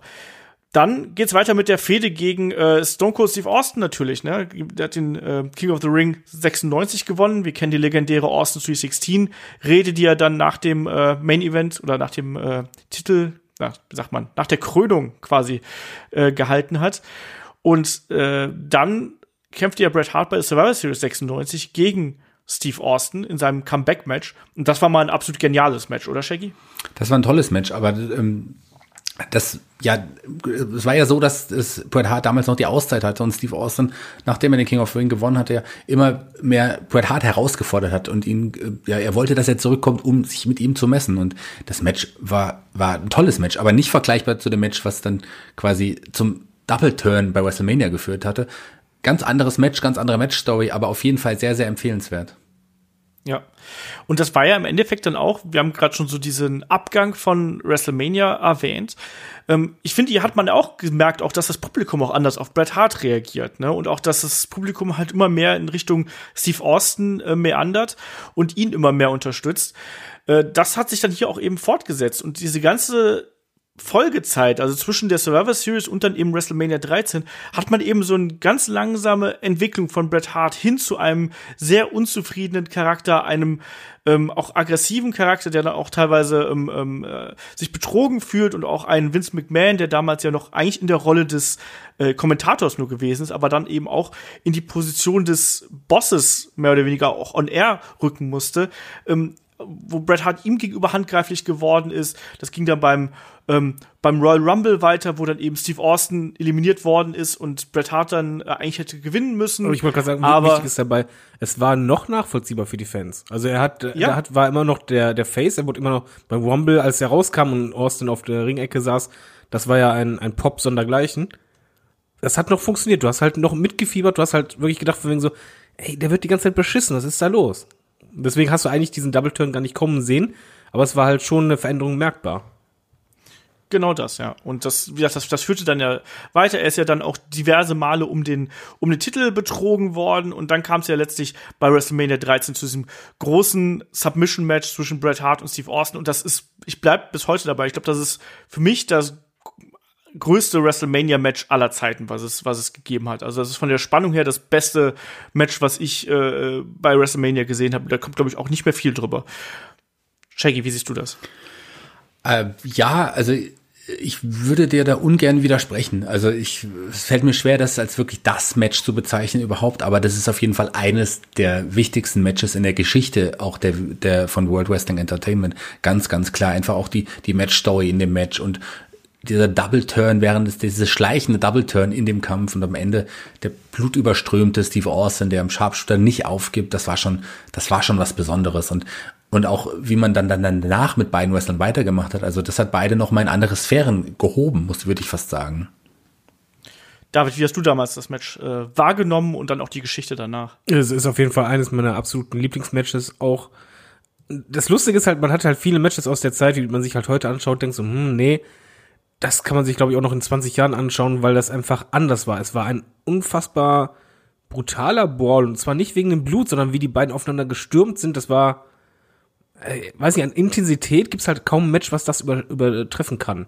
Und das war halt das Ausgezeichnete. Genauso wie halt die, ja, wie halt äh, Jackie schon sagt, halt die Storyline im Matchverlauf. Es war packend, spannend, du hast halt mitgefiebert, dann kam halt auch einfach vom Publikum, du hast halt gemerkt, wie anfangs die Rollen noch ein bisschen anders verteilt waren, nicht, nicht so krass dann immer mehr der Switch rüber. Und ja, durch dieses Match ist halt Stone Cold für mich halt wirklich zu diesem Megastar erst geworden. Und umgekehrt halt Bret Hart auch zum allerersten Mal wirklich halt ein richtig anderer Charakter als vorher. Weil wenn man ehrlich ist, war es halt immer irgendwie derselbe. Und es gab dann meiner Meinung nach auch anschließend einfach nur zwei riesige Storylines. Und die eine Storyline war halt mit Stone Cold und die andere war dann halt wirklich dieser Heel Bret Hart, der aber anders Heel war als jeder andere zuvor, weil äh, es gab halt diese Situation, dass er halt gegen die Fans geturnt ist, aber es geschafft hat, dass er halt trotzdem nicht nur in Kanada, sondern halt auch in Europa weiterhin Face war.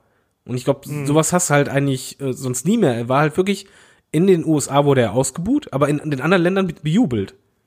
Und das ist halt Sondersituation. Ja. Absolut, also das gab es in dieser Form, äh, kann ich mich jetzt nicht dran erinnern, wo es das mal gegeben hätte. Also auf jeden Fall nicht im, äh, im Mainstream-Wrestling. Ähm, das war, das war eine ganz, ganz spannende Zeit damals. Ne? Auch ähm, Raw wurde ja teilweise dann auch wirklich so im wöchentlichen Wechsel mal in den USA und dann wieder mal in Kanada. Und du hast immer diese wechselnde Publikumsreaktionen gehabt. Ähm, das war eben total spannend. Wir hatten auf der anderen Seite natürlich auch, das dürfen wir nicht unter den Tisch fallen lassen, ähm, die Wiederformierung der Hart Foundation mit äh, eben Bret Hart als Anführer, äh, British Bulldog, Owen Hart, Jim Neidhart und eben dann Brian Pillman auch noch mit dabei. Ähm, das hat eben, das hat fantastisch funktioniert. Und wie, wer da mal richtig Stimmung in der Halle sehen will, der soll sich In Your House 16 Canadian Stampede anschauen aus Calgary. Also da steht dann wirklich die Bude Kopf und dieses, äh, ja, das, der ganze Event, der ist nicht so mega lang, hat auch nicht so viele Kämpfe, aber der macht richtig, richtig Spaß. Und der Main Event ist ein äh, Ten-Man-Tag, wenn ich mich jetzt nicht komplett täusche. Ähm, der geht irgendwie über 40 Minuten oder sowas und der bockt bis heute richtig. Also das macht richtig Spaß und wie gesagt, Bret Hart hat hier eine ganz andere äh, Facette von sich gezeigt und dann eben auch trotzdem ist er eben in Kanada noch immer der Held geblieben, der er halt immer sein wollte. Das darf man auch nicht vergessen, ähm. wenn wir über die Personalie Bret Hart sprechen. Ja. ja, Entschuldigung. Ich möchte halt anmerken, er hat halt auch einfach die Promos anders gehalten. Es ist ja normalerweise heelisch, dass du halt die Fans die ganze Zeit beleidigst und so weiter. Hier war es halt eher, dass er es halt für mich als Europäer war es absolut nachvollziehbar, dass er halt sauer ist. Weil er hat halt klargestellt von wegen so, ja, ich bin euer Held, ich reiß mir den Allerwertesten auf und so weiter. Ich, ich äh, achte auf die Kiddies, versuche ein Vorbild zu sein. Und ihr feiert einfach diesen Typen, der halt mit dem Mittelfinger rumläuft und alle provoziert und halt eh ein Arsch ist. Und das findet ihr toll. Und das war halt wirklich so, dass du als Europäer das irgendwie nachvollziehen konntest. Und das ist halt schon was Bemerkenswertes, weil es ist halt meistens so, dass bei Heels ja, die Promos gehen halt immer in dieselbe Richtung, na, na, na. Und hier war es halt wirklich anders, dass halt, je nachdem, wie du halt, ja, wie soll man sagen, moralisch stehst, du es halt nachvollziehen konntest oder halt absolut fandest von, ja, stell dich doch nicht so an, heul doch nicht rum, wie halt die Ex es anschließend gemacht hat. Das war halt schon sehr interessant und ähm, ich finde halt auch, das war die Zeit, wo Boitard am Mikrofon mit Abstand am stärksten war, weil er war für mich nie der größte Redner, aber hier hat es einfach mega funktioniert, weil er, ich glaube, er einfach in dem Moment er selber auch ein bisschen ist, weil er war ja selber frustriert und ich glaube, das war auch die, der Zeitpunkt, wo er, wo er halt irgendwann mal äh, vergessen hat, dass halt sein Wrestling-Charakter halt beliebt ist oder, oder der Hero ist und nicht nur er selber. Mhm. Ja, also wie gesagt, es war eine spannende Zeit damals. Es ging dann eben weiter für Bret Hart äh, beim SummerSlam gab es ja diese, diese Konfrontation mit dem, mit dem Undertaker und dann eben mit Shawn Michaels als Special Referee. Und da sind wir dann auch schon quasi auf der Zielgeraden Richtung Montreal Screwjob, also zur Survivor Series 97. Ähm, vorher gab es dann eben noch diese ähm, äh, Special Referee Stipulation in dem Kampf wo dann eben ja Bret Hart Shawn Michaels so lange provoziert hat, bis dieser mit dem Stuhl zuschlägt und dann eben Bret Hart ausweicht und äh, Shawn Michaels den Undertaker trifft und dann sehr widerwillig die äh, den Undertaker niederschlägt und dann durchzählen muss. Shawn Michaels, ja, dann formierte sich quasi auch diese DX-Gruppierung und dann gab es eben äh, ja, Survivor Series 97. Wir haben schon diverse Male drüber gesprochen, über den Montreal Screwjob. Ich weiß gar nicht, Shaggy, müssen wir das noch mal aufrollen hier, was da, was da äh, passiert ist? Ich glaube, wir haben letzte Woche schon mal drüber gesprochen, so ganz kurz. Ich glaube, im Grunde weiß jeder, was der Montreal Screwjob ist. Ähm, den muss man nicht unbedingt wieder erwähnen. Auf jeden Fall, ja, wurde Bret Hart hintergangen ähm, von Vince McMahon und von Earl Hebner und möglicherweise von Shawn Michaels. Und ja, und das war sein Ende damals in der WWE. Genau, und wer das noch nicht gesehen hat, sollte sich da auch ruhig mal äh, Wrestling with Shadows anschauen. Das gibt es, glaube ich, auch auf YouTube zu sehen, mehr oder minder legal. Also das lohnt sich auf jeden Fall und gibt einen sehr interessanten ja, Blick zurück auf die äh, Geschehnisse von damals. Also weil man da wirklich mittendrin in dieser Phase ist. Und Bret Hart hat dann ja auch noch während der Übertragung von äh, der Survivor Series das äh, WCW-Zeichen in die Luft gemalt, in die Kamera.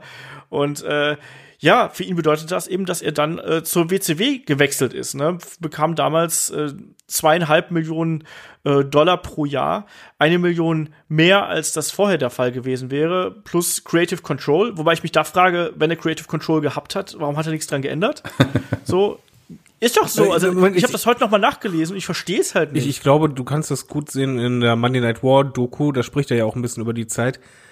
Ich glaube, dass er halt, ähm, das, das klingt jetzt so romantisch, aber ich glaube schon, dass halt äh, Bret Hart ein, ein sehr romantischer Mensch ist. Und ähm, ich glaube, er hat sich da einfach nicht wohlgefühlt. Es fühlte sich halt für ihn, glaube ich, schon falsch an. Ich glaube schon, dass er lieber bei der WWE geblieben wäre. Und ähm, von dem Gefühl her würde ich auch einfach sagen, er wurde halt nicht nur falsch eingesetzt, sondern ich glaube auch, er hat einfach die Lust verloren. Da. Also es fühlte sich halt nicht richtig an. Du kennst ja auch bei Arbeitgebern, du wechselst den Arbeitgeber und denkst so, nee, irgendwie passt es nicht und bist du anders von, ja, hier möchte ich bleiben. Und ich glaube schon, dass es auch ein Mitgrund sein könnte. Ja, vielleicht war er aber ja. zu dem Zeitpunkt auch schon so ein bisschen, ein bisschen gebrochener Mann, wenn das ein bisschen, nicht ein bisschen krass, ja, die Aussage ist. Aber klar, wenn du so hintergangen wirst, wir, wir müssen aber jetzt nicht mehr drüber reden, ob der Mann Screwjob jetzt gerechtfertigt war oder nicht, aber wenn du, der hat sich, Brad hat sich auf jeden Fall hintergangen gefühlt, das ist, steht ja außer Zweifel und ihr, vielleicht war er ein bisschen von dem Wrestling-Business eigentlich enttäuscht und er hat ja in der WCW dann definitiv erstmal eine ganz andere Position gehabt. In der WWE war er ja mit der wichtigste Wrestler, der da und, und der Bestverdiener im, im, im Roster in der WCW, war ja einer von vielen. Ja, und vor allem er hat ja auch keine große Rolle irgendwie mal gespielt. Und was ich interessant fand, war wohl auch, also wir haben gerade so ein bisschen äh, darüber spekuliert, wie sich Bret Hart damals verhalten haben soll. Also Eric Bischoff sagt halt in dem Bret Hart Podcast, äh, den sie dabei äh, äh, 83 Weeks machen, sagt er halt, dass Bret Hart immer sehr spät zu den Events, also zu den Veranstaltungen gekommen wäre und eben sich auch gar nicht eingebracht hätte, sondern er hat halt seinen Kram gemacht, äh, so wie es ihm vorgegeben war und äh, ist dann quasi wieder gegangen, mehr oder weniger, und hatte eigentlich hat sich da nicht wirklich eingebracht in irgendeiner Form. Klar, es ist Eric Bischoff und Eric Bischoffs hasse ich eigentlich auch wie die Pest, aber ich fand diese Position halt ziemlich interessant, ne? Und dass auch viele Sachen, die gesagt worden sind, ähm, die auch in Bret Harts Biografie erzählt worden sind, ähm, wo er auch einfach sagt, so, ja, nee, das hat Bret Hart erfunden. Also Bret Hart ist inzwischen auch eine schwierige Personalie geworden, gerade so was die WCW-Geschichte angeht. Aber ich kann mir schon vorstellen, dass da äh, Shaggy nicht ganz unrecht hat, dass Bret Hart wirklich diese Aktion, also der, der Screwjob, dass der halt wirklich da irgendwas in ihn kaputt gemacht hat. Wenn du halt bedenkst, wie sehr man sich mit seinem Charakter identifiziert mit diesem Business und das halt immer gelebt hat. Ich glaube schon, dass es halt was kaputt macht und zusätzlich war es für ihn auch eine neue Situation. Man muss halt dazu sagen, er hat ja auch extra betont, dass halt Vince halt für ihn auch ein bisschen Vaterfigur war und dass er halt immer ein gewisses Band war und dann kommt er halt plötzlich ins Haifischbecken WCW im Grunde genommen wo halt ein Topstar den anderen versucht auszuboten und halt ein Eric Bischoff da ist, der halt wirklich nicht unbedingt äh, Empathie gegenüber anderen Menschen empfinden dürfte, die da sind. Und das ist halt eine ganz andere Stimmung, ein ganz anderes Szenario und ich glaube, äh, ihr dürft das auch ein bisschen selber überrascht haben. Auch, mal ganz ehrlich, das Debüt von Bertard, allein schon dieses Debüt war so schrecklich und hat so viel schon deuten lassen, wo es hingeht, weil eigentlich der Fokus da nicht auf Bertard lag, sondern auf der NWO. Da, ja, das war ja ohnehin immer bei der WCW natürlich der Fall. Genau, und ne? das also, war, glaube ich. Bret Hart hat man ja eigentlich deswegen, Entschuldige, ähm, Bret Hart hat man ja eigentlich deswegen geholt, weil man äh, mehr Talent brauchte, um äh, Thunder aufzufüllen. Das war ja auch das Ding. Also du bringst quasi, du musst eine zweite Show an den Start bringen und die brauchten eben nochmal zusätzliches äh, starkes Talent, um äh, die Show zu promoten. Das war der eigentliche Grund, weshalb man vor allem auch so viel Geld nochmal in die Hand genommen hat. Und Bret Hart war frei, war ein großer Name, den hat man genommen, aber der war trotzdem eben kein Name, der in irgendeiner Form zu, der, zu dem äh, BCW-Programm gepasst hat oder äh, dass da irgendjemand eine Ahnung gehabt hätte, was man mit ihm anfangen sollte, weil ich glaube, Bret Hart ist auch einfach ein sehr spezieller Charakter, der, der muss speziell angepackt werden und wenn du dann eben dazwischen die ganzen Egos hast, plus dann eben später auch noch Leute wie einen Kevin Nash, die das Booking übernommen haben, wo dann jeder lieber sein eigenes Süppchen kocht, ist das schwierig. Und ich glaube, Bret Hart war halt nie jemand, der, oder sagen wir so, lange niemand, der seine eigene Persönlichkeit so in den Mittelpunkt gestellt hat. Ich glaube, das kam erst gegen Ende, wo er halt eben so extrem drauf gepocht hat, dass er eben da in äh, Kanada seinen, seinen Titel nicht verlieren möchte, bla bla bla. Ja, ich denke mal auch, ihm fehlte wahrscheinlich auch die Wertschätzung. Überleg mal, wenn jetzt zum Beispiel SmackDown, da hast du halt wirklich ähm, versuchst ein Gesicht von SmackDown zu präsentieren und hier war es halt einfach, die Wertschätzung fehlt ja, da kommt halt so ein großer Name und eigentlich geht's halt nur um NWO und dann ist er halt bei, ja, so ja, ein zusätzliches Glied einfach nur, einer von vielen, er hat ja auch, mal, ganz ehrlich, optisch war es halt auch nicht so, dass er sich abgesetzt hat, sondern im Gegenteil, später wurde er noch Teil der NWO und all so ein Zeugs, er hatte auch Verletzungspech. Es lief einfach in der WCW alles im Grunde genommen gegen ihn und alles anders als bei der WWF, wo er auch entsprechend Vertrauen bekommen hat. Wobei es ja bei ihm ja schon so war, gegen Ende hat er ja quasi diesen Push bekommen, wo es ja auch teilweise funktioniert hat, weil dann auch der Fokus ein bisschen wegging von anderen Fraktionen, aber ich, ich glaube halt auch schon, muss halt so bedenken, also ist natürlich nur ein bisschen, äh, äh, ja, ein bisschen im Trüben rumfischen. Hulk Hogan war ja schon bei, WW, bei der WWF kein großer Star, äh, kein großer Fan von Bret Hart. Und ähm, ich glaube auch, dass er und, und äh, Kevin Nash und Scott Hall, ich glaube nicht, dass es, dass die es ihnen so leicht gemacht haben, als er reinkam. Ich glaube, die haben da auch schon ein bisschen gegengewirkt. Ja, mag sein. Aber wie gesagt, ich glaube, es lag auch wirklich daran, dass das Ding einer von vielen war, äh, dass Bret Hart einer von vielen war. Jetzt habe ich mir schon das vorweggenommen, was ich jetzt nichts sagen wollte, weil auf was ich mich damals aber trotzdem gefreut hatte, war auf eine mögliche Fehde, die ja das dann auch gab, zwischen Bret Hart und Sting. Die waren für mich irgendwie immer ähnliche, hatten ähnlichen Wrestling-Stil, fand ich so ein bisschen. Und die hatten ja auch mit dem Scorpion Deathlock und dem Sharpshooter den ja fast gleichen Finishing-Move. Und auf dem Match der beiden habe ich mich sehr, sehr gefreut. Und die hatten ja auch eine kleine Fehde, die aber für mich dann relativ enttäuschend war. Dann war Bret Hart ja auch eine, eine Zeit verletzt. Ich glaube, ein Match gegen Dean Malenko hatte sich verletzt. Und in der Zeit ähm, gab es ja auch dann den Todesfall seines Bruders, Owen Hart. Und ähm, das hat sicherlich Bret Hart auch nochmal sehr arg aus der Bahn geworfen. So, dass er es erstmal lange gebraucht hat, um sich wieder zu finden.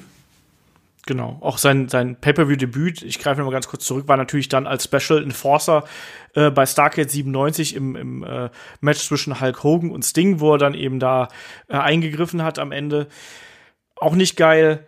Danach auch, man muss ja auch sagen, dass Bret Hart ja auch so, so ein Wechselspiel gehabt hat. Der war mal Heel, der war mal Face, der war irgendwie so ein bisschen mit der NWO, aber auch nicht richtig. Dann ständig so ein Swerve. Der war allein in, in kürzester Zeit, der war viermal US-Champion irgendwie, weil man ihm einfach irgendwie so einen Titel hingeworfen hat. Ähm, hat da Titel-Ping-Pong gespielt. Du hast diese Sache mit der Verletzung erzählt.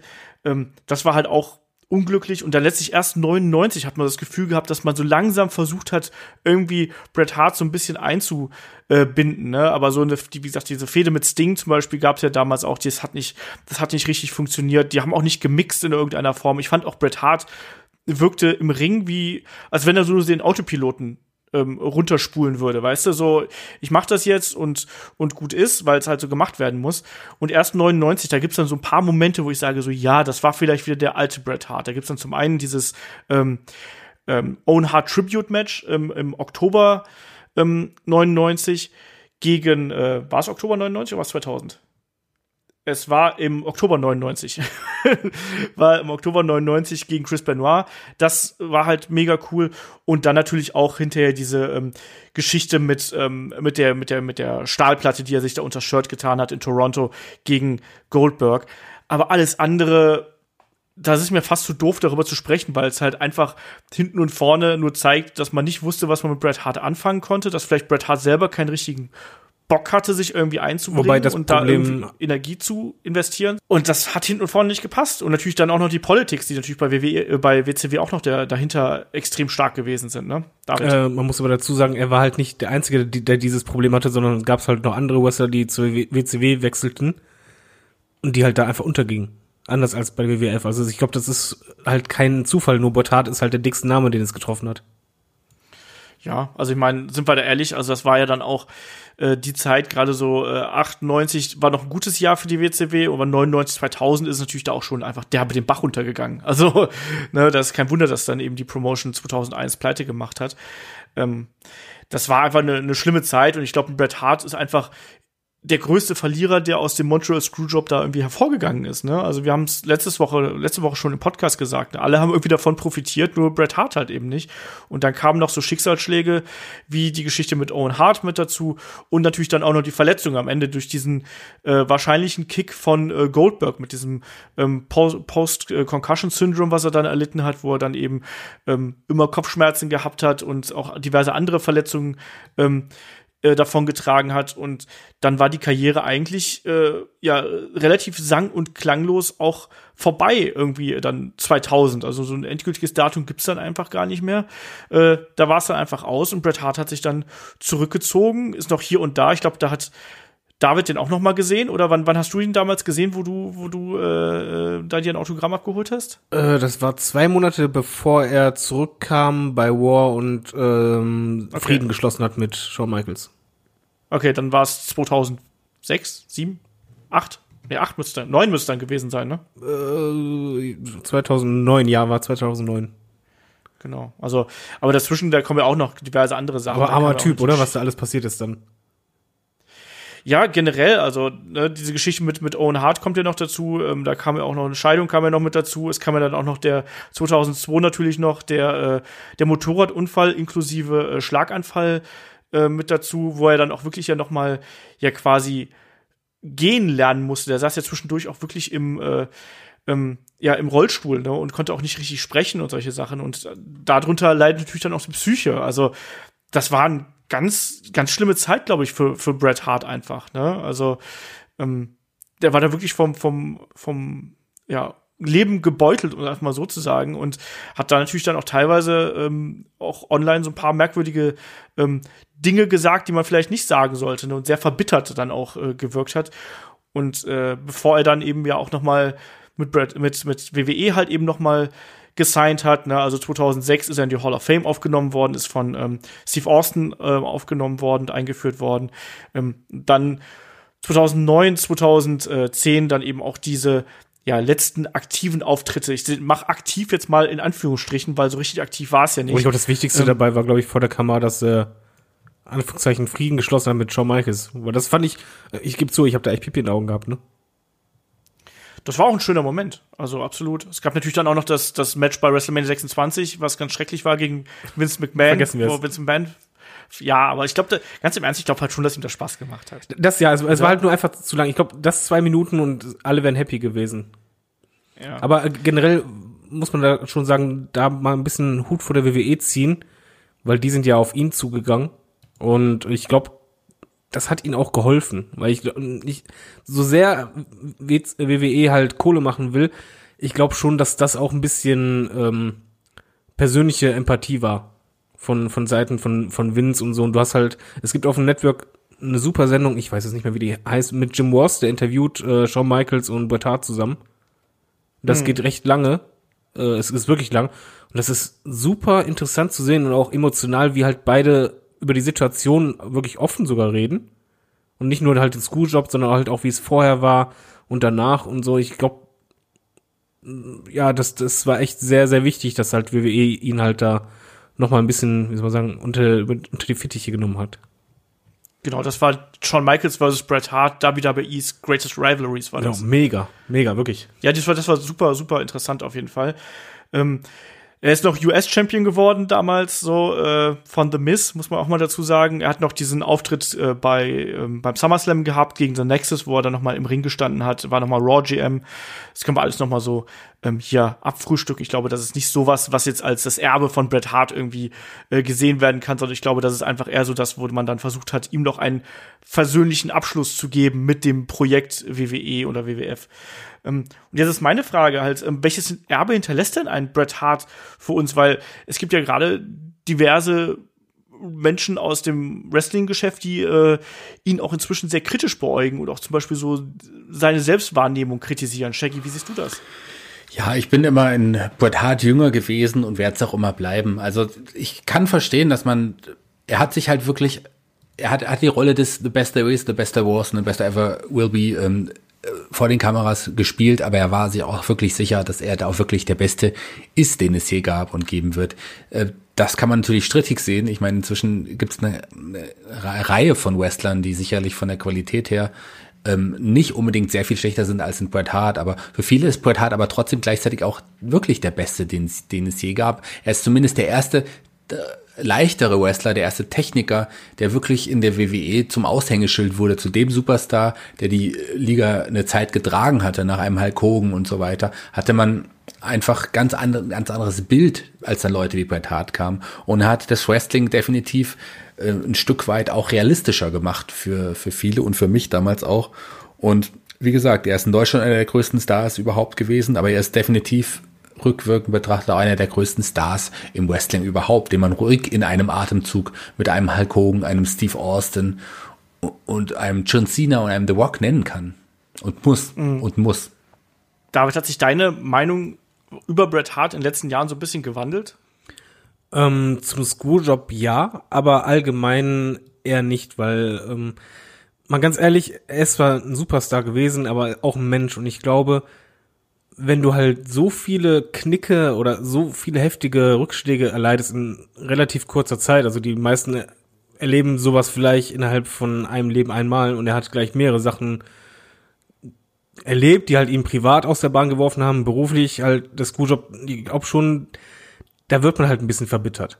Und deswegen nehme ich halt ihn auch nicht so vieles krumm, wobei er halt auch vieles wieder relativiert hat und er, er hat sich halt zurückgekämpft und ich glaube, das größte Erbe von ihm ist einfach, dass wir ihn zu verdanken haben mitunter, dass wir halt so attraktiven Wrestling-Sport halt auch sehen. Weil er war halt wirklich der erste Leichtere, der halt gezeigt hat, du musst nicht zwei Meter fünfzig groß sein, um halt der Topstar zu sein, sondern Talent und ähm, ja, Professionalität auch im Ring zeichnen sich halt irgendwann aus. Und ich finde halt, was Bret Hart für mich halt hinterlässt, immer noch, dass er die mit Abstand besten Schläge macht. Ich kenne noch, ich kenne weiterhin keinen Wrestler, auch in der heutigen Zeit, so, so geile Moves, die auch zeigen, aber diese Härte und diese Genauigkeit von den, von den Schlägen und auch, wenn er halt gegen die Ringecke gelaufen ist und halt mit dem Brustkopf zurückgeprallt ist, diese Moves werde ich nie vergessen und er war halt auch der Wrestler, der extrem sauber gekämpft hat und deswegen ist halt für mich für seine Zeit äh, The Best There Is und The Best There Was auch Forever Will Be, wenn man halt sagt, ja, für die eigene Dekade vielleicht sogar wirklich. Ja, ich glaube, ihr fasst das, glaube ich, ganz gut zusammen. Also, ich bin auch inzwischen so ein bisschen der Meinung, dass klar hat sich Bret Hart vielleicht hier und da ein bisschen zu ernst genommen und äh, auch diverse Aussagen, die er in der Vergangenheit getroffen hat, äh, sind vielleicht nicht ganz so glücklich, aber für mich bleibt halt eine der Helden meiner Kindheit und da ändert das auch nichts dran. Ne? Und auch wenn man so ein bisschen unsere Kommentare aus der Community so, ich habe auf YouTube dazu aufgerufen, schreibt uns doch mal, an was ihr euch erinnert. Und dann gibt's halt auch so Sachen wie gerade der Double Turn von WrestleMania 13 wird da halt gern genannt. Die Fehde mit Owen Hart äh, spricht hier der äh, Pascal zum Beispiel an und das Match gegen Chris Benoit. Äh, der Björn schreibt unter anderem aus irgendeinem Grund die Victory Roll gegen Bam Bam Bigelow bei King of the Ring damals. Ähm, und auch wie gesagt, ganz ganz viele Emotionen halt eben. Also egal ob es jetzt auch Matches gegen Yokozuna sind oder dann auch ähm, der der Spielverderber, der uns hier bei YouTube geschrieben hat, der auch gemeint hat, so ja, sein Vater war damals großer Fan und hasst deswegen äh, HBK. Warum auch nicht, ne? Also ich glaube, Bret Hart hat uns einfach viele schöne Erinnerungen gegeben und vielleicht sollten wir da auch einfach sagen, so ja, okay, ähm, ich weiß nicht, manche Dinge sollte man vielleicht einfach so, so stehen lassen. Und Bret Hart gehört halt eben für mich in diese Kategorie rein, dass ich sage, so ja, ähm, aus heutiger Sicht ein schwieriger Charakter wahrscheinlich gewesen, aber im Endeffekt ist mir das egal, weil er mir einfach so viele tolle Momente geschenkt hat. Und damit beende ich das Bret Hart-Thema an dieser Stelle. Ne, und würde sagen, wir kommen dann mal zu unseren Fragen. Ne? Fragen, wisst ihr, schickt ihr an fragen.headlock.de, ansonsten Facebook, Twitter, Instagram äh, und so weiter und so fort. Ne? Ähm, könnt es auch gerne bei Patreon schicken, wenn ihr bei Patreon seid. Ähm, und damit fangen wir einfach mal an. Ich habe gerade schon den Spielverderber angesprochen. Der schreibt, ähm, ja, Jinder Mahal gegen Roman Reigns bei Money in the Bank äh, vor der Smart Mark Crowd schlechthin. Geht das gut, David? Ähm, ich freue mich irgendwie ein bisschen auf die Crowd. Äh, nein, das, das kann nicht gut gehen, aber ich sag mal so, in der Halle wirst du es wahrscheinlich mehr merken als am, am Fernseher, wo halt wieder der Ton so runtergedreht wird wie sonstiges und die Kommentatoren wieder davon sprechen, dass halt in Chicago die Crowd natürlich ganz anders ist. Ist halt nur komisch, dass halt mittlerweile eigentlich piep egal ist, ob Smart Mark Crowd oder Mark Crowd. Weil ganz ehrlich, vom Booking her, das, das funktioniert nicht mehr und mittlerweile gibt's halt auch so innere Rebellion. Ich, ich glaube, das wird ein fantastisches Bu-Konzert. Aber nicht unbedingt persönlich gegen die Western, muss ich halt betonen, sondern eher gegen das Booking.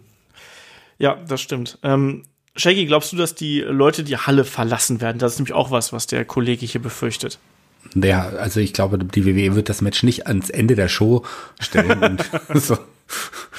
Deshalb glaube ich nicht, dass die Leute die Halle verlassen werden. Aber ich glaube nicht, dass das, wenn nichts passiert, und ich hoffe ja, dass irgendwas Spannendes, Tolles in dem Match passieren könnte, ähm, dann geht das nicht so gut, weil das sind nicht unbedingt die beiden Fan-Favorites der Chicago Crowd, würde ich mal so behaupten. Ja, ich glaube auch, dass das, äh, also wenn das ein normales Match wird, dann wird das ein sehr lautes Bu-Konzert geben und diverse Chants. Ich glaube, da wird sich die Crowd selbstständig machen, wenn man sich da nicht irgendwas äh, Interessantes überlegt. Also ich glaube, man wird die Buhrufe kaum hören, weil das Publikum die ganze Zeit CM Punk schreien wird. Ja. Das ist, glaube ich, das Und- und. Kai was zu Hause auch. Ja. Kai sowieso. Kai macht das sowieso die ganze Zeit, ohne dass jetzt äh, das Match laufen muss. Ob in der Bahn oder im Auto ist ihm egal. Der Spielverderber fragt auch noch, ähm, Vince McMahon soll Kevin Owens ja nahegelegt haben, abzuspecken. Ansonsten gäbe es einen Deep Push in die Midcard. Äh, was ist eure Meinung dazu? Sollte nicht ein Wrestler in erster Linie nach seiner Meinung bewertet werden? David. Übergewicht runter? Als Dicker. das wollte ich jetzt gerade nicht so sagen. Ich habe gedacht, ob ich es aussprechen soll, aber ich war dann doch zu höflich. Als übergewichtiger Mensch äh, sage ich, ich kann Vince verstehen. Ähm, es ist ja nicht, dass er ja sagt, wegen du wirst gefeuert oder sonst was, aber man muss es halt so sehen, die WWE ist halt ein Produkt, was du halt verkaufen musst. Und ähm, du kannst auch, keine Ahnung, kannst auch nicht einen Playboy machen mit einer Frau, ähm, wo du denkst, dass halt die breite Masse äh, gar kein Interesse zeigt. Und ich finde halt schon, eine WWE, es heißt ja nicht, dass du halt äh, aussehen musst wie Jinder Mahal äh, mit äh, Antibiotika, äh, Antibiotika, mit ähm, Anabolika äh, pinkeln überall. Ich, einen Versprecher brauche ich immer, jeden Podcast. Ja, aber das ist auch wieder ein Highlight. Ich finde, Antibiotika-Versprecher gehört auf jeden Fall das zu ist den ein Top 3. Superblow.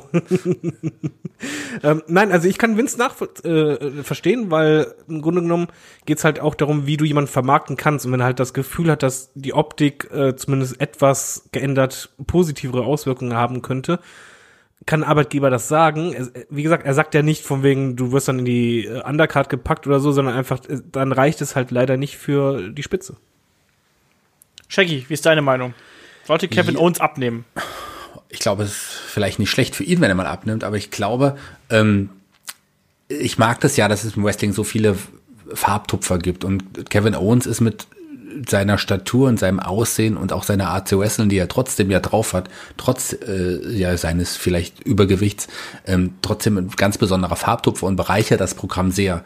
Also wenn einer so dabei ist wie Kevin Owens, finde ich das überhaupt nicht tragisch. Ähm, auf der anderen Seite, wer weiß denn, ob das Vince McMahon überhaupt wirklich so gesagt hat? Weil sind wir, wo sollen die Internas rausgerückt sein? Mag sein, dass er es gesagt hat, mag kann aber auch sein, dass sich das jemand ausgedacht hat und viele davon abgeschrieben hat. Also ähm, Kevin Owens wird ja immer noch, auch jetzt bei Raw, immer noch sehr, sehr gut dargestellt und ist einer der wichtigsten Charaktere im Roster. Also ich weiß nicht, solche Aussagen muss man immer mit Vorsicht genießen. Ja, das war auch, das letzte war auch ne, ein Punkt, den ich ansprechen wollte. Also, ja, hören, sagen und so, ne? Keine Ahnung. Ähm, persönlich finde ich das, was, was Shaggy eigentlich gesagt hat, ganz richtig, ne? Also, ähm, solange Kevin Owens damit Leistung bringt und solange Kevin Owens damit äh, keine gesundheitlichen Probleme hat. Ich finde, das ist ja auch wiederum so eine Frage. Die Jungs reisen viel und solche Sachen. Ähm, da darf man auch nicht unterschätzen, dass auch jedes Pfund, was du mehr mit dir mitschleppst, das geht auf die Gelenke, da kriegst du dann irgendwelche bei langen Flügen, im schlimmsten Fall irgendwelche Thrombosen oder sonst wie Kack. Ähm, das ist auch alles wiederum eine Frage, die man da auch vielleicht im Hinterkopf behalten sollte, anstatt nur zu sagen, so, ja, der ist doch, dick ist der genau richtig. So. Aber ist ja auch ein Unterschied, ob man jetzt halt sagt, ähm, nimm mal irgendwie fünf Kilo ab besser oder ob man halt sagt, äh, werd mal ein bisschen fitter, weil äh, das dann auch besser für dich ist. Ja. Ja, aber ich glaube nicht, dass Vince McMahon sagt, nimm ab, dass ich denke an deine Gesundheit, wenn er es gesagt haben sollte. So. Das nicht, Also- ich denke mal, das, das wird er aus, wenn er es gesagt haben sollte, er aus marketingtechnischen Gründen sein. Eben, ich kann ja Vince McMahon mal anrufen, Moment, und frage ihn, oh, ist besetzt. Ah, Nee, Selina der Vega ruft an, an. Moment. Selina Vega ruft an. Ähm, Nein, Soll ich mal die nächste Frage stellen? Nächste Frage. Er halluziniert schon wieder. Ähm, der äh, Tobi fragt, ähm, seht ihr es auch so, dass äh, Strowman, ähm, was die Crowd-Reactions angeht, schon wieder auf dem leicht absteigenden Ast ist? Also gibt es weniger Chance für Braun Strowman? David. Ja, klar. ich meine, es ist, ist ja auch logisch vom Booking her, mal, mal ganz ehrlich, es gibt halt so Momente, du hast halt äh, gefühlt gemerkt, von wegen, okay, Strowman geht immer mehr an die Spitze, immer mehr an die Spitze, aber anstatt ihn an die Spitze zu setzen, was halt einfach der Endschluss sein müsste, packst du halt Roman Reigns gegen Lesnar. Das war halt für mich einfach ein Super-GAU, das kannst du nicht so bringen. Und das hat halt einfach viel ja, von diesem Momentum einfach genommen. Das ist jetzt nicht so, dass halt äh, Strowman keine Reaktion mehr zieht, aber es ist halt schon weniger und ich kann es halt verstehen, weil bei mir ist es halt auch so, weil es gerade nicht dahin führt, wo ich es eigentlich sehen wollte, weil ich wollte eigentlich sehen straight in die Spitze, in Main Event, aber ist halt nicht so passiert. Also ich sehe das Problem auch darin, dass sich der Charakter Braun Strowman auch gerade nicht großartig weiterentwickelt. Und der stagniert irgendwie und wird halt immer mehr zu so einem Partymonster. Das geht Oh mir ja. so ein bisschen auf, der, auf den Keks. Also dieses um den, um den Ring rennen und dann den Gegner wegwämsen ist zwar ganz geil, aber es ist halt trotzdem so ein Party-Move irgendwie. Hm. Also Shaggy, wie siehst du die Entwicklung von Braun? Also ich weiß nicht, ob die Crowd-Reaktionen wirklich jetzt nachgelassen haben, aber äh, ich würde auf jeden Fall, wenn es so weitergeht, man, dann wird das definitiv passieren. Dann muss ich auf jeden Fall was einfallen lassen mit dem Charakter. Man muss ihm jetzt wieder neuere, neuere, neue Facetten geben und ihn in eine andere Richtung wieder lenken und, und, und bringen. Das geht einfach so nicht weiter. Und dieses Umwämsen, was du genannt hast, als ich das das erste Mal gesehen habe, um den Ring gerannt und da steht der Gegner und den rennt er einfach um. Ich fand das so gut. Ich fand es beim zweiten Mal, als ich es gesehen habe, fand ich es auch irgendwie gut. Beim dritten Mal habe ich gedacht, ja, wow, das, das mag ich. Beim vierten Mal habe ich noch mal kurz gelacht. Beim fünften Mal dachte ich, oh, macht das schon wieder. Und inzwischen, der macht Ja. ja wirklich in jedem Kampf. Man kann das Nee, auch nicht mehr ich- sehen. Das ist, glaube ich, auch dieses Standard-WWE-Problem mit Faces, dass halt äh, auf einer Sache, die funktioniert, rumgeritten wird, bis er halt einfach äh, ja totgetreten ist. Und äh, genauso wie halt jeder Face in der WWE die Pflicht hat zu lächeln. Falls es euch nicht aufgefallen ist, gibt sogar tolle Videos dazu auf YouTube, dass halt, wenn jemand Face turnt, immer, er immer lächeln muss. Und das ist halt, bei Bon Strowman hat's halt nicht gepasst. Bon Strowman ist nicht overgekommen, weil man halt sagt, ach, der ist aber nett, guck mal, der guckt wie ein Teddybär. Dann wenn man gesagt hat, boah, das ist eine Maschine, richtig cool. Mal schauen, was der nächste Woche macht. Ja, also unterschreibe ich alles so. Und was anderes, was übrigens auch totgetreten wird, ist, glaube ich, Bobby Lashley gerade, oder? Äh, da fragte Tobi nämlich auch, nach dem äh, Schwesternsegment hat WWE Bobby Lashley schon in den Sand gesetzt. Also dieses Bobby Lashley und seine Schwester, also ich, ich kann jetzt ja mal ganz kurz abkürzen hier. Also die ganze Geschichte, wie man gerade uns einen Bobby Lashley verkaufen will, ist ja unfassbar beschissen. Ich tut mir leid, dass ich das so sagen muss, aber erstmal dieses, dieses Sit-Down-Interview mit Renee Young, wo am Ende seine Schwestern grüßt und liebt, wo ich mich frage, so, okay, was willst du mir jetzt damit verkaufen? So, also, das war schon absolut unverständlich. Und jetzt die Darstellungsweise eines Bobby Lashley, was, soll der denn sein? Also zuerst sollte es jetzt ein Superathlet sein, dann plötzlich der gute Bruder und jetzt ist er der, der äh, Transen um, umhaut oder was? Also, dieses Segment bei Raw mit Sami Zayn und den, und den Schwestern, das war an dummen Ideen und an beschissenen 90er, 80er, 70er Jahre Humor, er war kaum zu überbieten. Und Und laut Delf Melzer soll es ja sogar absichtlich beschissen gewesen sein, mit der Hoffnung, dass halt, wenn Lashley loslegt, er dann angefeuert wird und Pops kriegt, aber die gab's halt nicht. Ja, Dave Meltzer, weiß ich nicht, der denkt sich auch einfach nur drei dann Dinge aus, die das Internet auch noch nicht ausgespuckt hat manchmal. Ich, ich wollte es ja nur, ich ja, nur ich gesagt, weiß, was du meinst. Aber ich, ich habe manchmal das Gefühl, dass Dave Meltzer einfach versucht, sich irgendwas auszudenken und dann sagt er das halt, so wie wir es halt hier auch machen. Ja, er sollte halt öfters Headlock hören. Ja, genau. Aber gen generell, ähm, die Frage ist ja, äh, hat Bobby, äh, hat WWE Bobby Lashley schon in den Sand gesetzt? Ich glaube, das war halt schon fast beim Debüt der Fall, oder? Ich Ja. fand halt das Debüt schon mega schlecht und du hast es jetzt Nein. geschafft, halt jemanden zurückzuholen, der eh nicht so eine Charisma-Bombe ist. Und da hast du ihm auch kein Ziel gegeben und präsentierst ihn halt, wie fast jeden, was ja gerade, wenn man ehrlich ist, ist das Booking einfach so, als wenn du das Gefühl hast, ja, ich hab's ja geschrieben, als wenn da irgendwie so ein Äffchen oder ein Praktikant oder sonst wer äh, bei den Whitern sitzt und die machen mal so, ja, gleich ist eine Show, lass mal schauen, aber gar kein Ziel oder, oder Sinn oder dahinter. Also kreativ ist anders. Shaggy, du hast A gelacht und gerade B Nein gesagt. Also man hat Bobby Lashley noch nicht in den Sand gesetzt, aber man ist auf einem guten Weg dahin. Noch kann man ihn retten. Vielleicht gibt man ihm einen Manager an die Seite oder keine Ahnung, geht davon weg, aber so macht man es auf jeden Fall nicht richtig. Und so wird Bobby Lashley jetzt sicherlich untergehen, obwohl er es definitiv verdient hat, weiter oben zu stehen. Ich würde, das Schwesternsegment wird aber auch schlechter gemacht, als es letzten Endes Nein. war. Nein, nein, nein, lass das war aussprechen. Lass mich aussprechen. Wir haben in der Attitude Era schon schlechtere Segmente, die man einfach vergessen hat. Das Match, das Segment ist jetzt gerade noch in unseren Köpfen. Ähm, Ich will nicht sagen, dass das Segment gut war. Das Segment war alles andere als gut. Das Segment war extrem scheiße. Das war ganz schlimm. Das war unterstes Niveau. Es war überhaupt nicht lustig und es war nicht unterhaltsam. Aber es war jetzt auch nicht so schlimm. Es war nur zu, sicherlich, also ich hoffe, wir vergessen dieses Segment einfach. Dann ist es wieder okay. Also Ja, aber guck mal, du, du sagst ja, in der Attitude-Zeit hatten wir schlimmere Sachen. Das stimmt, aber was ist dann mit den Wrestlern da äh, teilweise passiert? Also wir hatten dann halt nackte Wrestler, die halt weg waren. Äh, du hattest dann irgendwelche Leute, die halt mit älteren Frauen äh, äh, eine Hand als Kind kriegen oder sonst was. Äh, Das war danach war auch erstmal danach war auch erstmal ein dicker Knick. Also solche Segmente hatten wir zwar schon, das macht es aber nicht äh, Ich hab- besser oder stumpf oder Nee, ja, das Segment ist scheiße. Viel schlimmer geht's im Grunde fast gar nicht mehr. Aber letzten Endes, Wart's ab nächste Woche. Schauen wir, hoffen wir, vielleicht hoffen wir nicht.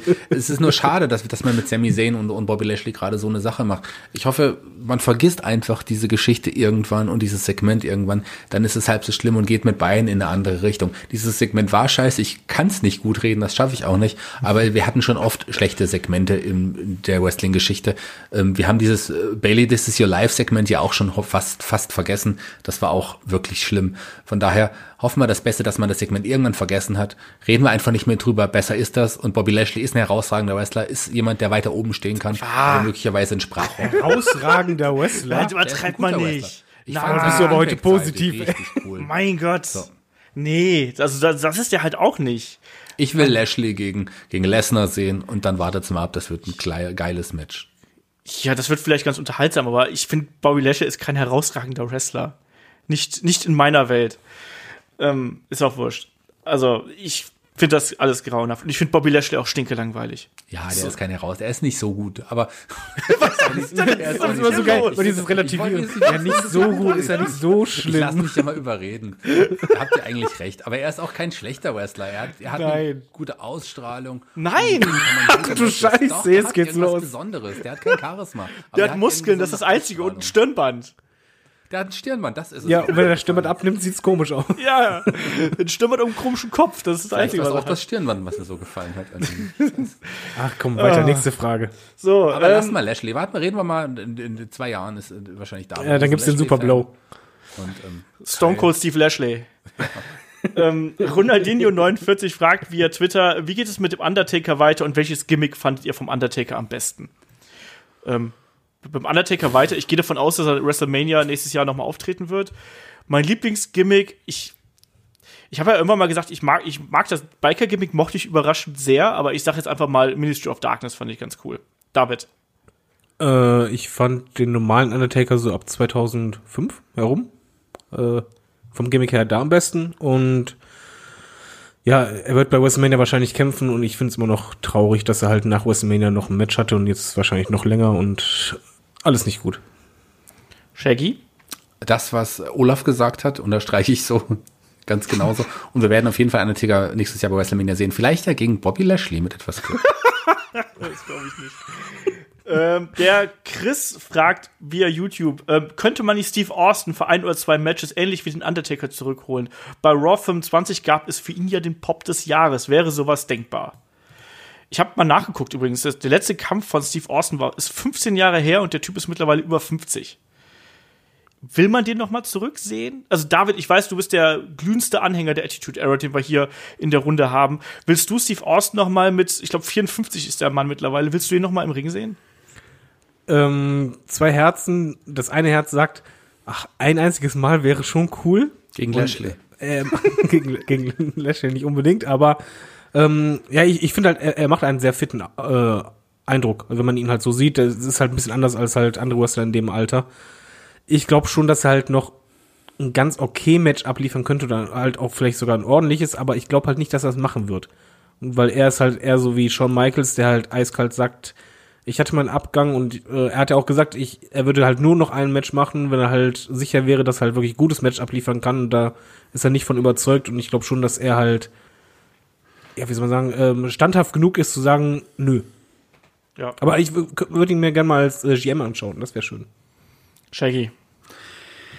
Oh, ich bin da auch sehr zwiegespalten. Also ich glaube, die, der Zug ist abgefahren, dass man ihn jetzt, dass er wirklich noch ein okayes Match abliefern kann. Er ist 15 Jahre nicht im Ring gestanden und ich glaube nicht, dass er noch Wrestling trainiert. Von daher glaube ich nicht, dass er uns wirklich so ein Match abliefern könnte. Ich glaube, pff, äh, also da ist der Undertaker wahrscheinlich noch mehr in Form, was es jetzt ringerisch angeht.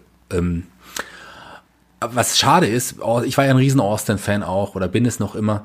Er hatte wirklich nie sein Abschiedsmatch. Also das schon Michaels angesprochen, der hatte ja sein Abschlussmatch.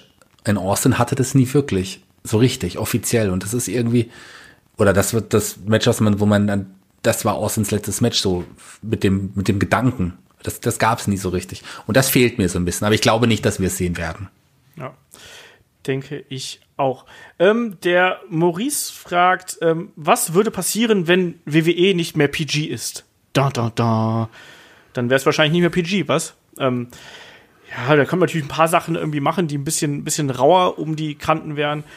Ähm, ich glaube aber, dass sich das Produkt nicht großartig ändern würde, weil man wahrscheinlich mit dem anderen Produkt nicht mehr die große Masse erreichen würde und WWE nun mal die große Masse erreichen möchte und derzeit ist nun mal mit PG am meisten Geld zu verdienen. Shaggy, was ist deine Ja, ganz Meinung? klar. Also die WWE würde niemals solche ja, Fernsehdeals, ähm, TV-Deals aushandeln können, wenn sie nicht PG wären. Das würde definitiv nicht gehen. Man hätte deutlich weniger Zuschauer, auch wenn man jetzt sagt, früher hatte man bei Attitude-Zeit ja noch mehr Zuschauer, aber das ist eine ganz andere Zeit, das waren ganz andere Leute. Also ich glaube tatsächlich, dass die WWE auf den, das richtige Programm fährt mit PG und das auch beibehalten sollen. Vielleicht bringen sie ja irgendwie noch mal so ein, ja, noch ein, anderes Brand raus, was vielleicht dann äh, ja nicht PG ist. Wer weiß das schon, aber im Moment ist es, glaube ich, ganz gut, so wie es ist. David. Ähm, ja, also sie werden bei PG bleiben. Äh, da ist halt die sichere große Kohle. Ich denke jedoch ein bisschen anders, weil ich finde schon, dass der äh, Zuschauergeschmack sich in den letzten Jahren gewandelt hat durch halt auch Sachen wie äh, Walking Dead, Game of Thrones und Co. Ich glaube schon, dass du, wenn du ein erwachseneres äh, Produkt abliefern würdest, was halt auch natürlich ein bisschen mehr ähm, Gewalt hätte. Also ich rede jetzt nicht davon, dass es irgendwelche Blutschlachten sind oder so, aber halt auch manche Ausdrucksweisen einfach in Promos und dadurch halt äh, bisschen rabiater alles. Ich denke schon, dass das ein Weg wäre, womit du sogar mehr Leute erreichen könntest. Aber wozu solltest du halt jetzt den Weg gehen, wenn du halt eh super Deals mit TV-Sendern hast und du hast halt deine Einnahmen, die halt alle stimmen und bombastisch sind, weil es wäre halt wirklich ein Weg, der braucht halt ein paar Jährchen, dann würde er meiner Meinung nach sogar mehr Kohle bringen. Aber äh, ich sehe halt keinen Grund dafür, auch wenn ich es mir wünschen würde. Ja, unterschreib ich so. Lass mal sehen, was machen wir denn hier noch? Ähm, hm, jetzt noch mal so was würde. Sollte WWE ein Trios-Title, Cruiserweight Tag Team Title oder Women's Tag Team Title einführen und warum? David, Trios-Title, Cruiserweight Tag Nein, Team. nein, nein, nein, nein, alles nix. also, nee, ganz ehrlich, ich hab, ich, ich bin ja eher der Meinung, WWE sollte lieber ein paar Titel äh, streichen Genau. und Passend reduzieren. Dazu, Entschuldige, passend dazu hat nämlich auch der, äh, äh, der Paul gefragt, ob WWE zu viele Titel hat. Vielleicht verbinden wir diese beiden Fragen einfach miteinander. Ja, äh, es hat auf jeden Fall zu viele Titel für mich, weil wenn man eh schon Band, bandübergreifende Pay-Per-Views macht, warum dann nicht so machen, dass halt bei den Frauen es nur einen großen Titel gibt, bei den äh, Tech-Teams auch nur einen großen Titel und äh, auch meinetwegen auch nur einen Haupttitel. Äh, Midcard können gerne zwei sein. Das würde mir halt mehr zusagen, weil dadurch einfach viel mehr verschiedene Konstellationen innerhalb des Jahres möglich sind und auch äh, es halt auch spannend ist, wenn, da kannst du halt Storylines machen, dass halt jetzt gerade die Titel bis auf einer zum Beispiel alle bei einem Brand sind und sonst was. Ich finde eher, man sollte welche streichen, als dass man welche hinzufügt, weil je mehr Titel, desto geringer ist einfach die Wertigkeit von etwas. Wie, die Wertigkeit entsteht einfach dadurch, dass es selten ist. Und das ist halt der Fall nicht. Wie beim Sex.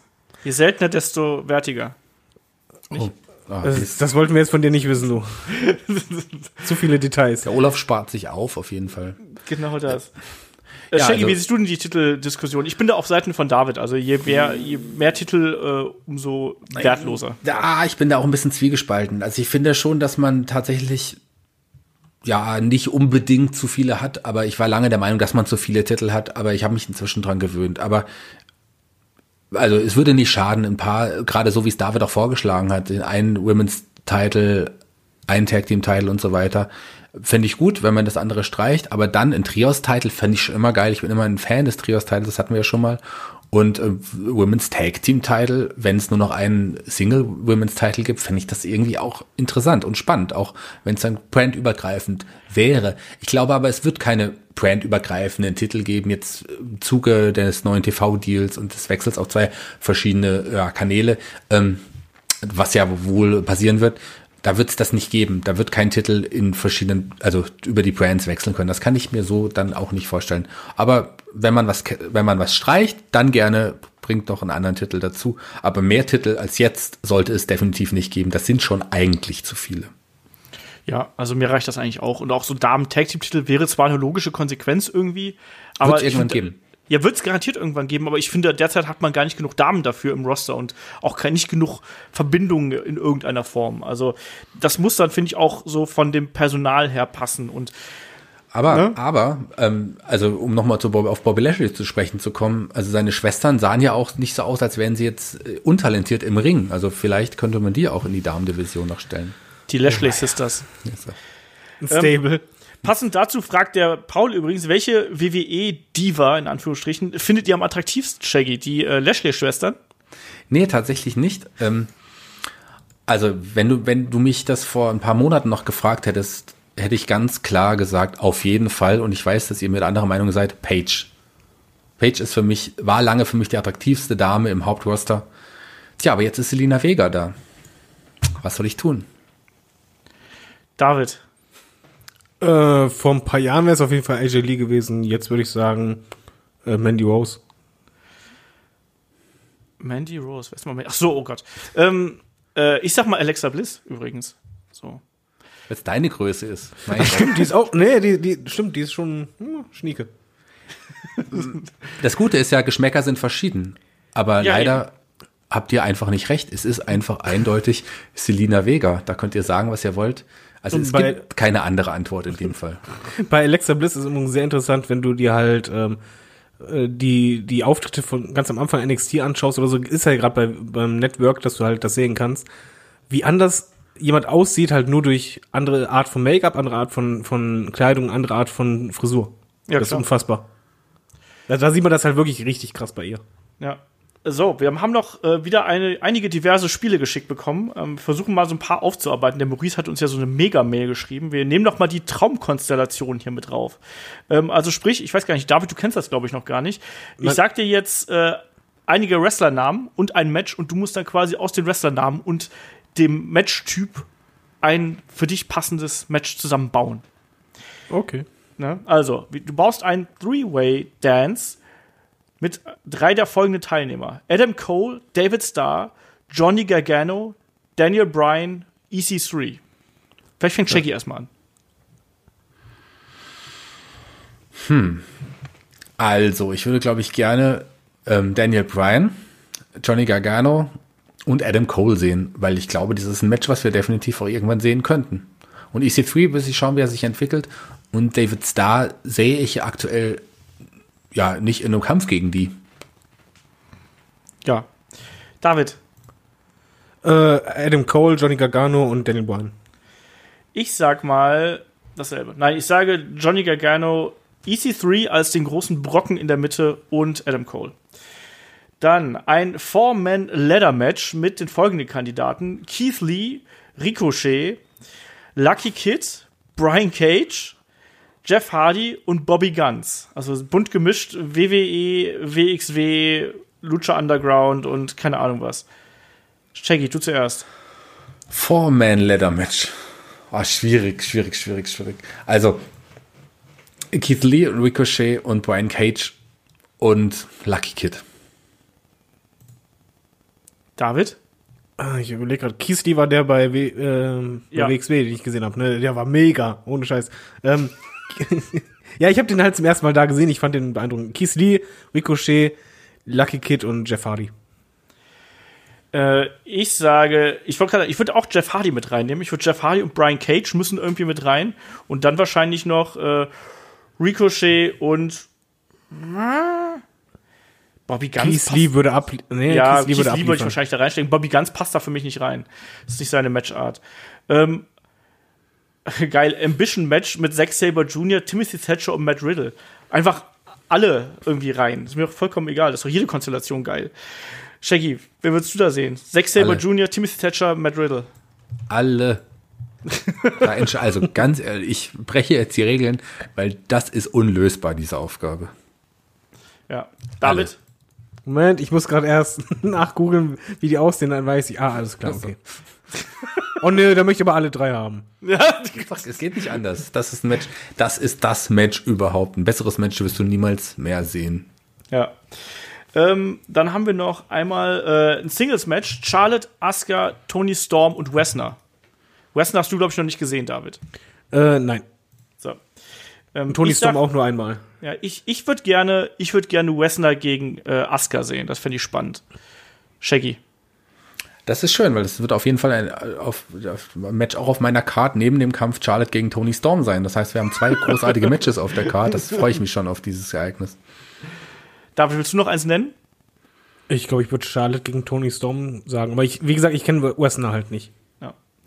Ähm, dann Tornado Tag Three-Way mit Ringkampf, den Young Bucks, den, den, den Lucha Bros und den Briscoes. So, ein Three-Way bei dr nur drei Teams ist natürlich ein bisschen schwierig. So, äh, ich sag mal, ich gehe dann all in, was, was Clusterfuck angeht, sag Young Bucks, Lucha Bros und die Briscoes. Shaggy. Ähm, bin dabei. David. Äh, Ringkampf, Young Bucks und Buscos. Ja, kann man so machen. Wir haben noch ein, eine lustige, da, da, das muss ich mal ganz kurz erklären. Äh, Der, warte, wo war es denn? Der Chief Booker hat uns nämlich geschrieben, kennt ihr äh, ähm, Fuck, Mary Kill? Ja, Kennt ihr na das? klar. Nein. Ähm, das, gibt, das hat er jetzt umgestellt in Main Event, Midcard und Entlassung. Also ich gebe euch drei Namen, ihr müsst euch entscheiden, äh, Main Event, Midcard oder Entlassung. Wer ist das sonst? Fuck? Fuck? Fuck, Mary Kill. Ganz kurz für uns. Hauptsache, du sollst nicht sagen, wen du jetzt ins Bett nehmen würdest und so weiter. Das Nee, nee, in dem nicht Fall ist ja Main Event mit keine Entlassung, aber Fuck Mary Kill würde ich gern die Hörer entscheiden lassen und zwar Olaf Bleich, Michael Shaggy Schwarz und David Kloß von Mann TV. Ich werde sterben. Bitte in die Kommentare schreiben. Fuck Mary Ki- Kill. So, aber jetzt lass uns weitermachen. So, also, äh, Main Event, Midcard, Entlassung. Ähm, Roman Reigns, Braun Strowman, AJ Styles. das ist so unfair, ey. Das ist echt, das ist echt richtig scheiße. Ich, ich habe auch schon drüber nachgedacht die ganze Zeit und ich finde da, ich würde wahrscheinlich sagen, AJ Styles Main Event, Braun Strowman Midcard und Roman Reigns Entlassung, was aber alles keinen Sinn macht. David. Ich bin absolut bei dir. Ich habe genau dieselbe Reihenfolge gemacht, weil einfach die anderen beiden mir halt ein bisschen noch mehr geben. Vielleicht hätte ich das Fuck äh, Mary Kill erst nach der Spielrunde erwähnen sollen, nicht jetzt vor die, genau dieser Frage. so, ähm, du kannst, ja, oh, das, das, das ist bei den dreien natürlich echt unfair. Also, Es ist wirklich unfair. äh. Roman Reigns Main Event, AJ Styles, Midcard und Braun Strowman Entlassung. So. Aber So. liebe Hörer, nicht das bitte auf die Fuck Mary Kill äh, reduzieren, denn das hat nichts mit dieser Frage zu tun. Äh, machen wir noch einen hier. Äh, Bobby Roode, Baron Corbin, Jinder Mahal. Shaggy. Ach, ich würde Bobby Wood nicht unbedingt entlassen. Wer kommt denn bei dir in Main Event? Von, einer von den dreien, Bobby Wood Main Event, ähm, Jinder, da, Baron Corbin, Midcard, Jinder Mahal Entlassung. Ach, ich David? weiß nicht, vielleicht auch Bobby Wood auch entlassen. Ach, was weiß der nicht, ist mir bei den dreien vollkommen egal aktuell. Ich sag, Bobby Lashley. boah, ich sag Baron Corbin Main Event, Bobby Wood, Midcard, Jinder Mahal entlassen. Ja, würde ich genauso machen. Lass Ja. die anderen beiden bitte auch machen. Okay, dann äh, Finn Bella, Sami Zayn und Dolph Ziggler. Shaggy. Dolph Ziggler Entlassung. Oh, die anderen beiden würde ich schon gerne im Main Event sehen. Ähm, Finn Balor, da, Finn Balor Main Event, Sami Zayn Entlassung.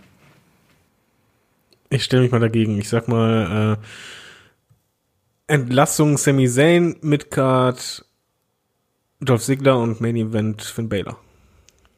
Ich sag Entlassung Dolph Ziggler, Main Event Sami Zayn und Midcard Finn Balor.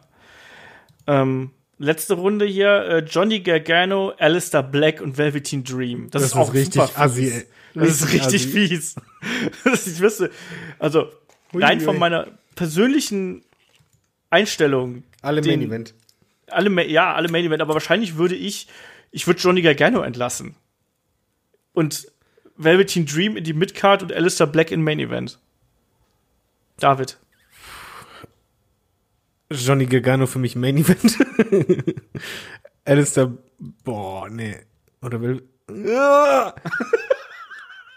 nee, komm, ich plan für die Zukunft. Velveteen Dream Midcard und Entlassung Alistair Black. Ach Gott, ich sehe mal alle drei auch im Main Event, ne? Shaggy. Schauen wir mal, ob man alle drei Main Events sehen wird. Aber diese Aussage, ich würde Johnny Gargano entlassen von Olaf, würde ich gern rausgeschnitten bekommen und irgendwie gut positioniert an einem anderen Teil eines Podcasts mal. ähm, ja, Alistair Black, Main Event, Johnny Gargano Midcard und so leid es mir tut, ich würde den Velveteen Dream nicht entlassen, aber wenn es der Chief Booker so will, dann müssen wir es tun. So. So ist es dann. Und damit sind wir durch, glaube ich, für die heutige Ausgabe. Ne? Äh, nächste Woche geht es dann weiter. Da sprechen wir dann über NXT, über die Entwicklung der Promotion und überhaupt. Und äh, wenn ihr uns hier unterhaltsam findet, wenn ihr das gerne hört, was wir hier machen, ähm, dann schaut ruhig bei äh, patreon.com slash headlock.de vorbei.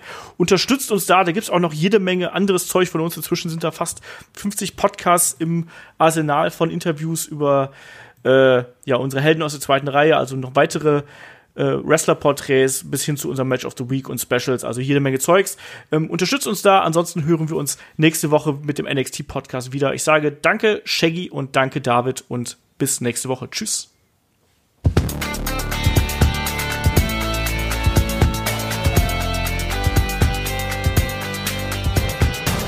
Headlock, der Pro Wrestling Podcast. Seid ihr noch Ja. da? Ja. Ich wusste jetzt nicht, ob man jetzt bereits Tschüss. Tschüss sagen soll oder nicht. Tschüss. Ja. Auf Wiese gehen.